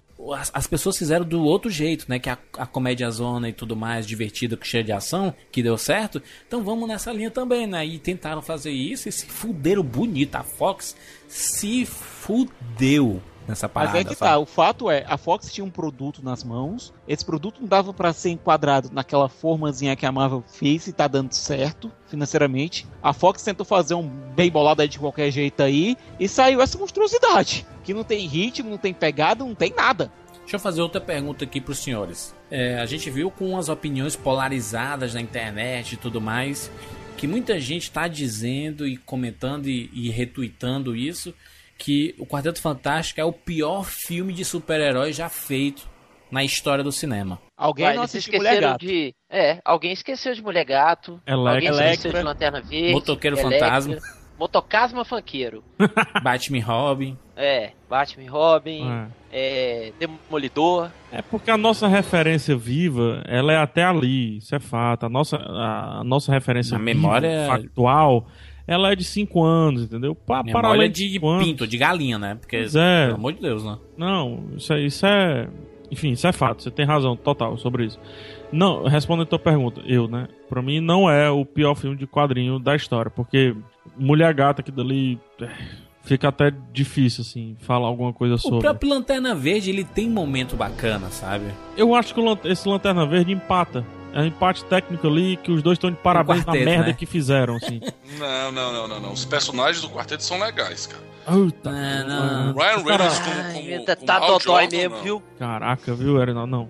Enfim, vamos aqui pras notas. Notas para Quarteto Fantástico Tem que dar mesmo? 2015, Josh Trank na direção e esse elenco bonito aí. Rodney Bukemi. Puta merda, tinha que começar logo comigo, rapaz. então vamos lá. É, tem tempo pra pensar? Não, né? Olha que você não é esse hater de internet raivoso Não é. por aí. Não sou, não sou. Você não é o PH. Primeiro, não, eu não sou hater de internet, primeiro porque eu não- nem fico na internet. Sim. Pra ser bem sincero. Você é um hater de quadrinho, tá? Que é pior ainda, talvez. Não, eu tô, eu tô ficando velho. Estamos ficando velhos, Magneto. Estamos ficando velhos. Verdade. Eu não tô lendo muito quadrinho mais, não tô tendo tempo. Tô Entendi. querendo botar uma pantufa de ursinho e ficar vendo televisão, Master Chief, Acho sacou? justo. com a patroa Estou, estou, estou viciado nessa porra, inclusive. também, né? Eita, trem. Cara, todos os problemas que esse filme tem, esse filme é um problema, saca? Mas eu vou te falar que eu achei o efeito do Tocha Humana bom. Olha, É também o melhor achei. efeito de todos, né? A Xerox? Que, é, não é o melhor Xerox? efeito. Que Xerox, PH, o cara, o cara pegando fogo toda hora e sentindo dor com fogo. Não, ele sentia dor, cara, e ele ficou assustado, não é aquela coisa assim, ah, virei, pá, eu sou o Toshimana. Ah, Imagina, do nada você se transforma num bicho que fica pegando fogo toda hora. É, é o, o que o Eri falou, o que o Erinaldo falou na questão do, do primeiro ato do filme, eu também achei interessante, achei legal a construção ali, né? Mas infelizmente o filme se perde por completo depois desse primeiro ato. Então, cara, a minha nota, a minha nota será 4.8. Olha aí, nota Para honestíssima, Nossa, boa nota, boa nota, boa nota. De alguém que, que, que sabe o que tá falando. Obrigado. Doutor Erinaldo Dantas, por favor, sua nota. Eu vou rapadorizar, plim! Brincadeira, vou não. Que é isso, caraca, Não, que não, susto, não. meu Ai, cara ai, chega a bater aqui. Eu desligava aqui, eu desligava. muito, nunca mais. Ó, eu falei pra vocês, eu, eu achei o, o primeiro e o segundo ato muito bons. Eu, ach- eu gostei da, da equipe. É, eu senti falta do Stan Lee nesse filme, acho que teria dado uma, uma, é, uma alegria cara. toda especial, né? Ah, Especialmente pode, porque é ficção científica. né? O, o, o, o filme ele, ele tem um problema de ritmo mesmo, e, e- a, gente, a gente comentava isso ao longo da, da exibição, mas você, dá, você tem essa tolerância por causa da, da, da ficção científica, é, e pra mim prometia um filmão. Que estragou pra mim foi. Prometia um filmão? Prometia um filmão. Eu, eu me surpreendi com o primeiro e o segundo ato, porque os próprios trailers eu não, eu não tava muito, muito animado com, com, com o trailer, quando eu, especialmente quando eu vi o, o, o seu Fantástico usando óculos. É, com a, com a, roupa de astronauta, eu achei aquele esquisito, mas vai ter um ouvinte nosso, o Igor Peixoto, que ele mandou um, um tweet mostrando que os astronautas da NASA usam óculos por, por, por debaixo da, da, da, da, roupa no espaço. Bufo, falem mal agora. Pois é. Eu pra não embaçar. Aí eu disse, rapaz, cara, eu criticando o filme, eu, eu tava sendo Aí. matuto e tal. E eu comecei a olhar pro filme de uma forma diferente. Aquele, aquele, até aquela história do coisa no, no, no, no andar pelado. Aí eu fiquei pensando, não, se ele é feito de pedra, se ele coloca uma sunga, vai ficar vai se rasgar e tal. Eu comecei faz sentido a... essa roupa do coisa, não faz sentido. É, eu comecei a olhar pro filme de uma forma de uma forma diferente. Apesar de que eu teria invertido. Se for pra colocar Mas um negro, a, a roupa um do... negro tinha que ser o coisa. A roupa do Não, Tocha Humana não. pode não queimar, a roupa do coisa tem que rasgar. Mas... Moléculas instáveis. Isso. É, mas ia ficar esquisito, cara, porque esse coisa aí, a- a- a- ele, ele não é homogêneo. As pedras ficam. um- é, tem uma maior, outra menor. Ou seja, por debaixo do calção ia ficar um negócio meio esquisito. É, mas pelo que eu vi do começo do filme, eu ainda dou um 6,5. Pra mim não fica. Nossa. Perde Ai, meu Nossa Deus. senhora. completamente não. Tá eu acho assistível. Rafael Santos. Eu vou ter que chamar pra mim mesmo, né? A putaria. Ah. Eita. Cara, eu acho que o filme, quando nós temos uma das grandes mentes do universo Marvel, que é o Reed Richards, Herbert Richards. tentando vencer o Victor Von Doom, o Doutor Destino, com um soco, a gente tem que pensar muito sobre esse filme, Brasil. Nossa senhora, o que é aquele efeito tosco dele se esticando, PH? Me explica. Pra- Não, pra dar um soco em câmera lenta. A gente tem que pensar muito sobre isso, Brasil. Os caras Muito conseguiram fazer uma computação gráfica pior do que do, dos agentes Smiths lá do, Revo- do Reload, Matrix Reload. É porque se o cara vem pra mim assim, explodindo a cabeça da galera que tá na minha frente, eu tenho duas alternativas. Ou eu tenho um plano muito foda, ou eu corro. Dar um murro na cara não é a solução. Mas enfim, continuando, né? Tem problemas no primeiro ato, mas ainda assim é a melhor coisa que tem do filme. É o primeiro ato. A tentativa de. Ele aprofunda bem sobre o Reed Richards, bem sobre o Ben Grimes, né? Sobre o Ben Grimes, lá, lá, sobre a interação entre os dois, mas os outros ele deixa ao relento. Deixa aí, vai que a gente gosta, né? Hum. É, vai que alguém pega, al- alguém acredita na história deles. E do segundo ato pra frente, eu fiz um, um- um- uma viagem astral, mental, introspectiva pra tentar achar algo que eu conseguisse pelo menos fazer a gente pensar. Não rola, não rola, não dá, não dá. É, então, pro primeiro ato, só pra isso, né, para essa metade de filme é, e pra todo o filme juntando com essa porcaria de tudo que foi definido por filme, eu tenho que dar uma nota 2. Nossa senhora! Meu Deus do céu. Que e outra, bonito. a solução pra esse filme é deixem esse filme descansar. Deixa a gente se esquecer, gente. 10 Não vai mexer. Não, rapidinho, rapidinho. PH. Ah, 20 não, anos. Não, não, não vai mexer nesse negócio, não. Porque mesmo se você fizer daqui a dois anos um filme foda, um filme que a gente dê 10, ah, o PH queimou a língua, deu 10. Mas mesmo assim, eu não vou conseguir colocar na minha prateleira todos os quartetos fantásticos. Eu quero ver a versão só- do diretor, cara. Ah, A versão do diretor eu quero que saia pra poder assistir. Nem vai ter. Nem vai ter, nem, nem, nem, nem mexe mais, cara. Nem Versão do- mexe. do, nem diretor mexe. sem ação. Nem mexe, cara. É, nem mexe mais nisso, cara. Nem mexe, sabe? Deixa aí, deixa Nota aí. 2, PH, é isso? Nota 2. Pode bater em mim, Brasil. Honestíssimo. Eu vou aqui, vou, vou dar logo minha nota aqui. Antes, eu quero soltar um áudio de um ouvinte chamado Roberto Stefani. Fala galera, aqui é o Roberto Stefanini de Brasília e a minha opinião quanto ao Quarteto Fantástico Novo é que ele realmente não é tão ruim como estão falando. O que eu tenho sentido parece uma campanha da galera assim pra, pra ver se a Fox libera de volta pra Marvel os personagens. Eu acho que o pessoal tá com mais vontade justamente fazendo essa pressão do que o filme ser ruim do jeito que estão falando. Porque tudo bem, não é aquela beleza de filme, mas o início, o desenvolvimento dos personagens chega a ser legal eu acho que tá rolando uma conspiração para forçarem a volta dos personagens para Marvel. O que, que vocês acham? Valeu, galera. Abraço. A galera está falando tão mal. E por isso que ele tá com menos de 10% lá no Rotten Tomatoes, aquelas notas negativas.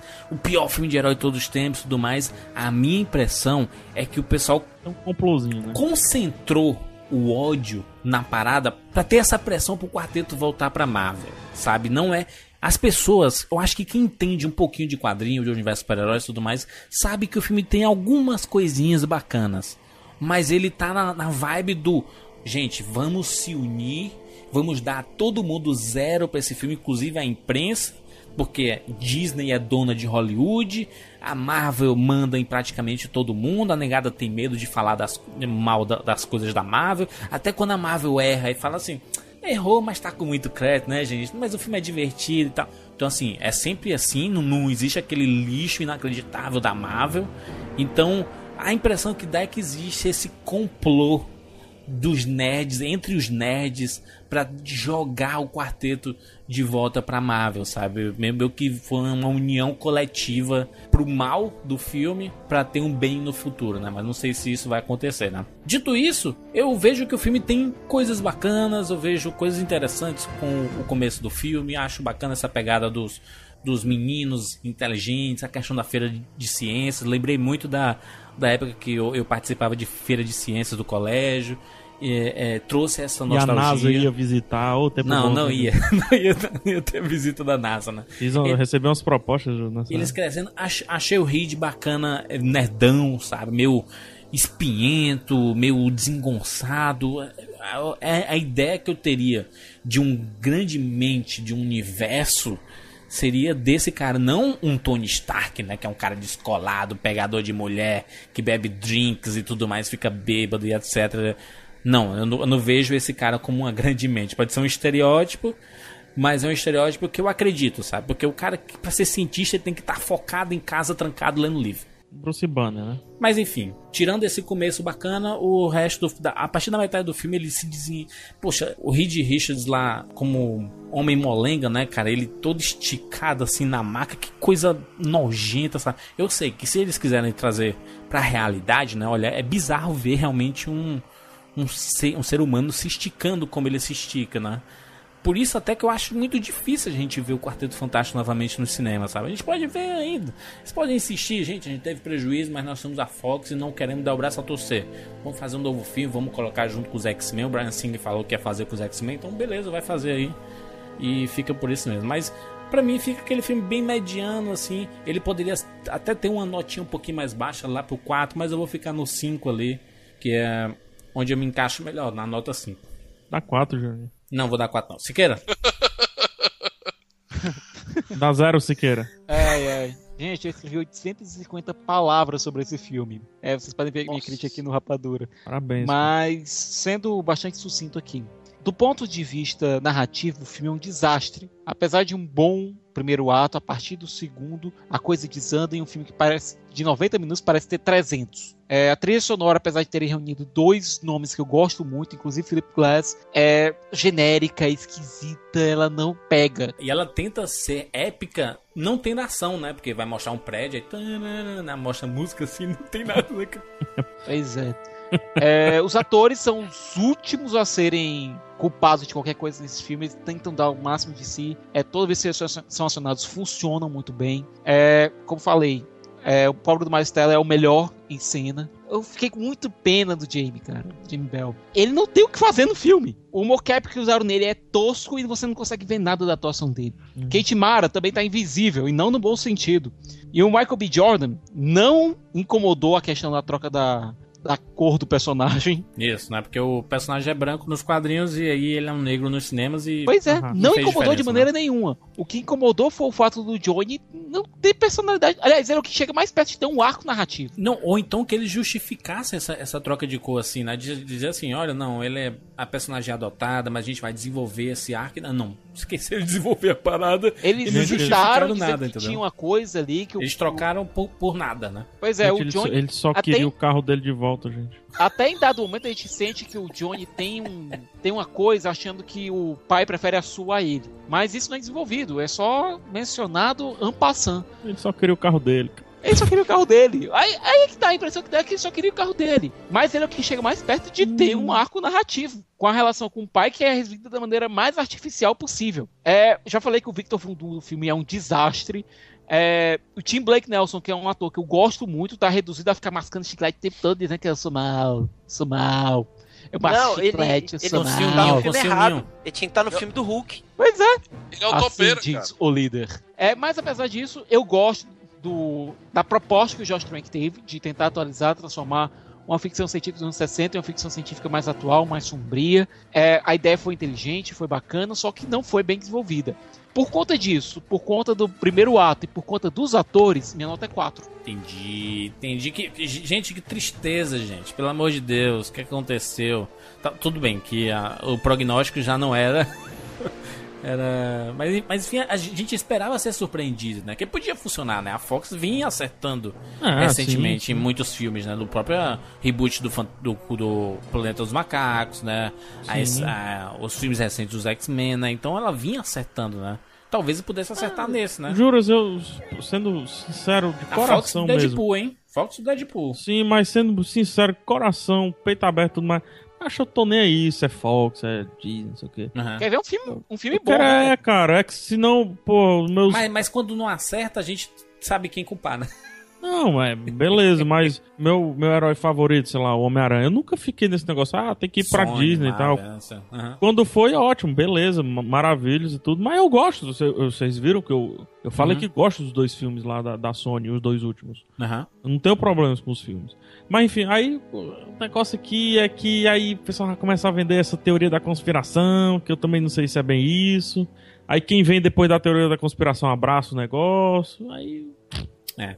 Enfim, vamos acompanhar os próximos capítulos de Quarteto Fantástico nos cinemas. Quem vai ficar com o Quarteto agora? Vai pra Marvel, fica na Fox, e a Fox vai aí com o seu Quarteto 2, coloca Quarteto Fantástico junto com os X-Men. Eu acho que tem que ir pra zona negativa. Só o futuro vai deixar isso mais claro pra gente. É isso. Muito obrigado a todos os ouvintes que mandaram áudios lá pro Rapadura Zap. Inacreditável a quantidade de mensagem. Muito obrigado. Em nome aqui da equipe do Rapadura Cast, que vocês estão complementando aqui o nosso papo e participando da parada toda. Pra quem não sabe, o telefone é DDD 85, né? Aliás, se você é de outro país, coloca 55 antes de 85, né? Porque a gente recebeu inclusive mensagens do- de gente do Uruguai. Eita. Você, nobre amigo do Uruguai, que mandou essa Olá, mensagem que pra tal? gente, falando português bonitinho, e da metade pro fim da mensagem ele desiste de falar português e vai no espanhol mesmo. Eu não sei como que ele escuta a gente. Massa, hein, cara? Eu, eu, vi, eu, vi, eu vi as mensagens. Gente do Brasil todo, cara. Muito bom, muito bom. legal, né, Vários cara? sotaques diferentes, muito bacana isso. Vitor, Vitor Vondum mandou. Vitor Vondum. Olha só, 55, né, Brasil? É 85 e aí o telefone 999-335-662. Bem facinho. Tem aqui na postagem desse cast se você quiser anotar o nosso WhatsApp, mandar sua mensagem, seu, sua mensagem de áudio ou de texto mesmo. E fica ligado nas nossas redes sociais, porque quando a gente tiver, olha, a próxima edição vai ter Rapadura Zap. Você pode mandar o seu áudio sobre o tema específico, beleza? Temos aqui nossas redes sociais, dos- da gente aqui, das pessoas desse podcast, na postagem desse cast. E a gente se encontra na semana que vem. Tchau! She sits in her corner, singing herself to sleep, wrapped in all of the promises that no one seems to keep. She no longer cries to herself, no tears left to wash away. Just diaries of empty pages, feelings gone astray. But she will sing till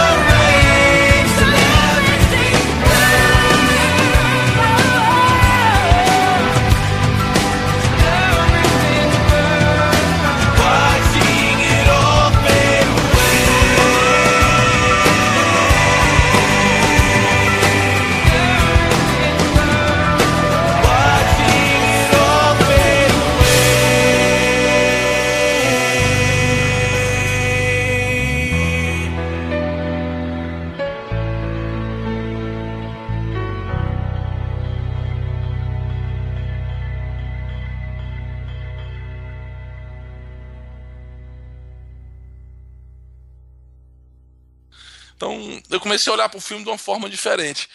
É, a impressão que eu tenho é que o, o, o, o, terceiro ato não foi dirigido pelo, pelo Josh Trank, é, eles colocaram outro diretor só mesmo para estar tá colocando aquelas cenas e destruiu toda a essência. Inclusive, os próprios atores parece que fizeram aquilo à força né? Eles são, eles não têm o, o, o, o pai da Su morre, o pai da Su e do, do, do, do John Storm morrem. Tá com morre. gagueira, não. não, tá com a gagueira. É isso, mancho. Acho que é pra justificar a nota que eu vou dar. Então, eles perdem o pai, vão enfrentar um, um, um, o, o Doutor Destino e estão na maior tranquilidade. Encostei, encostei meu carro, entendeu? Aí eu vinha e só pra mim, eu vim pra mim trabalhar e, e eu fiquei ganhando. Agora eu tô andando, agora tô dando. Eu tô andando a pé? Agora eu, eu vim, agora eu, eu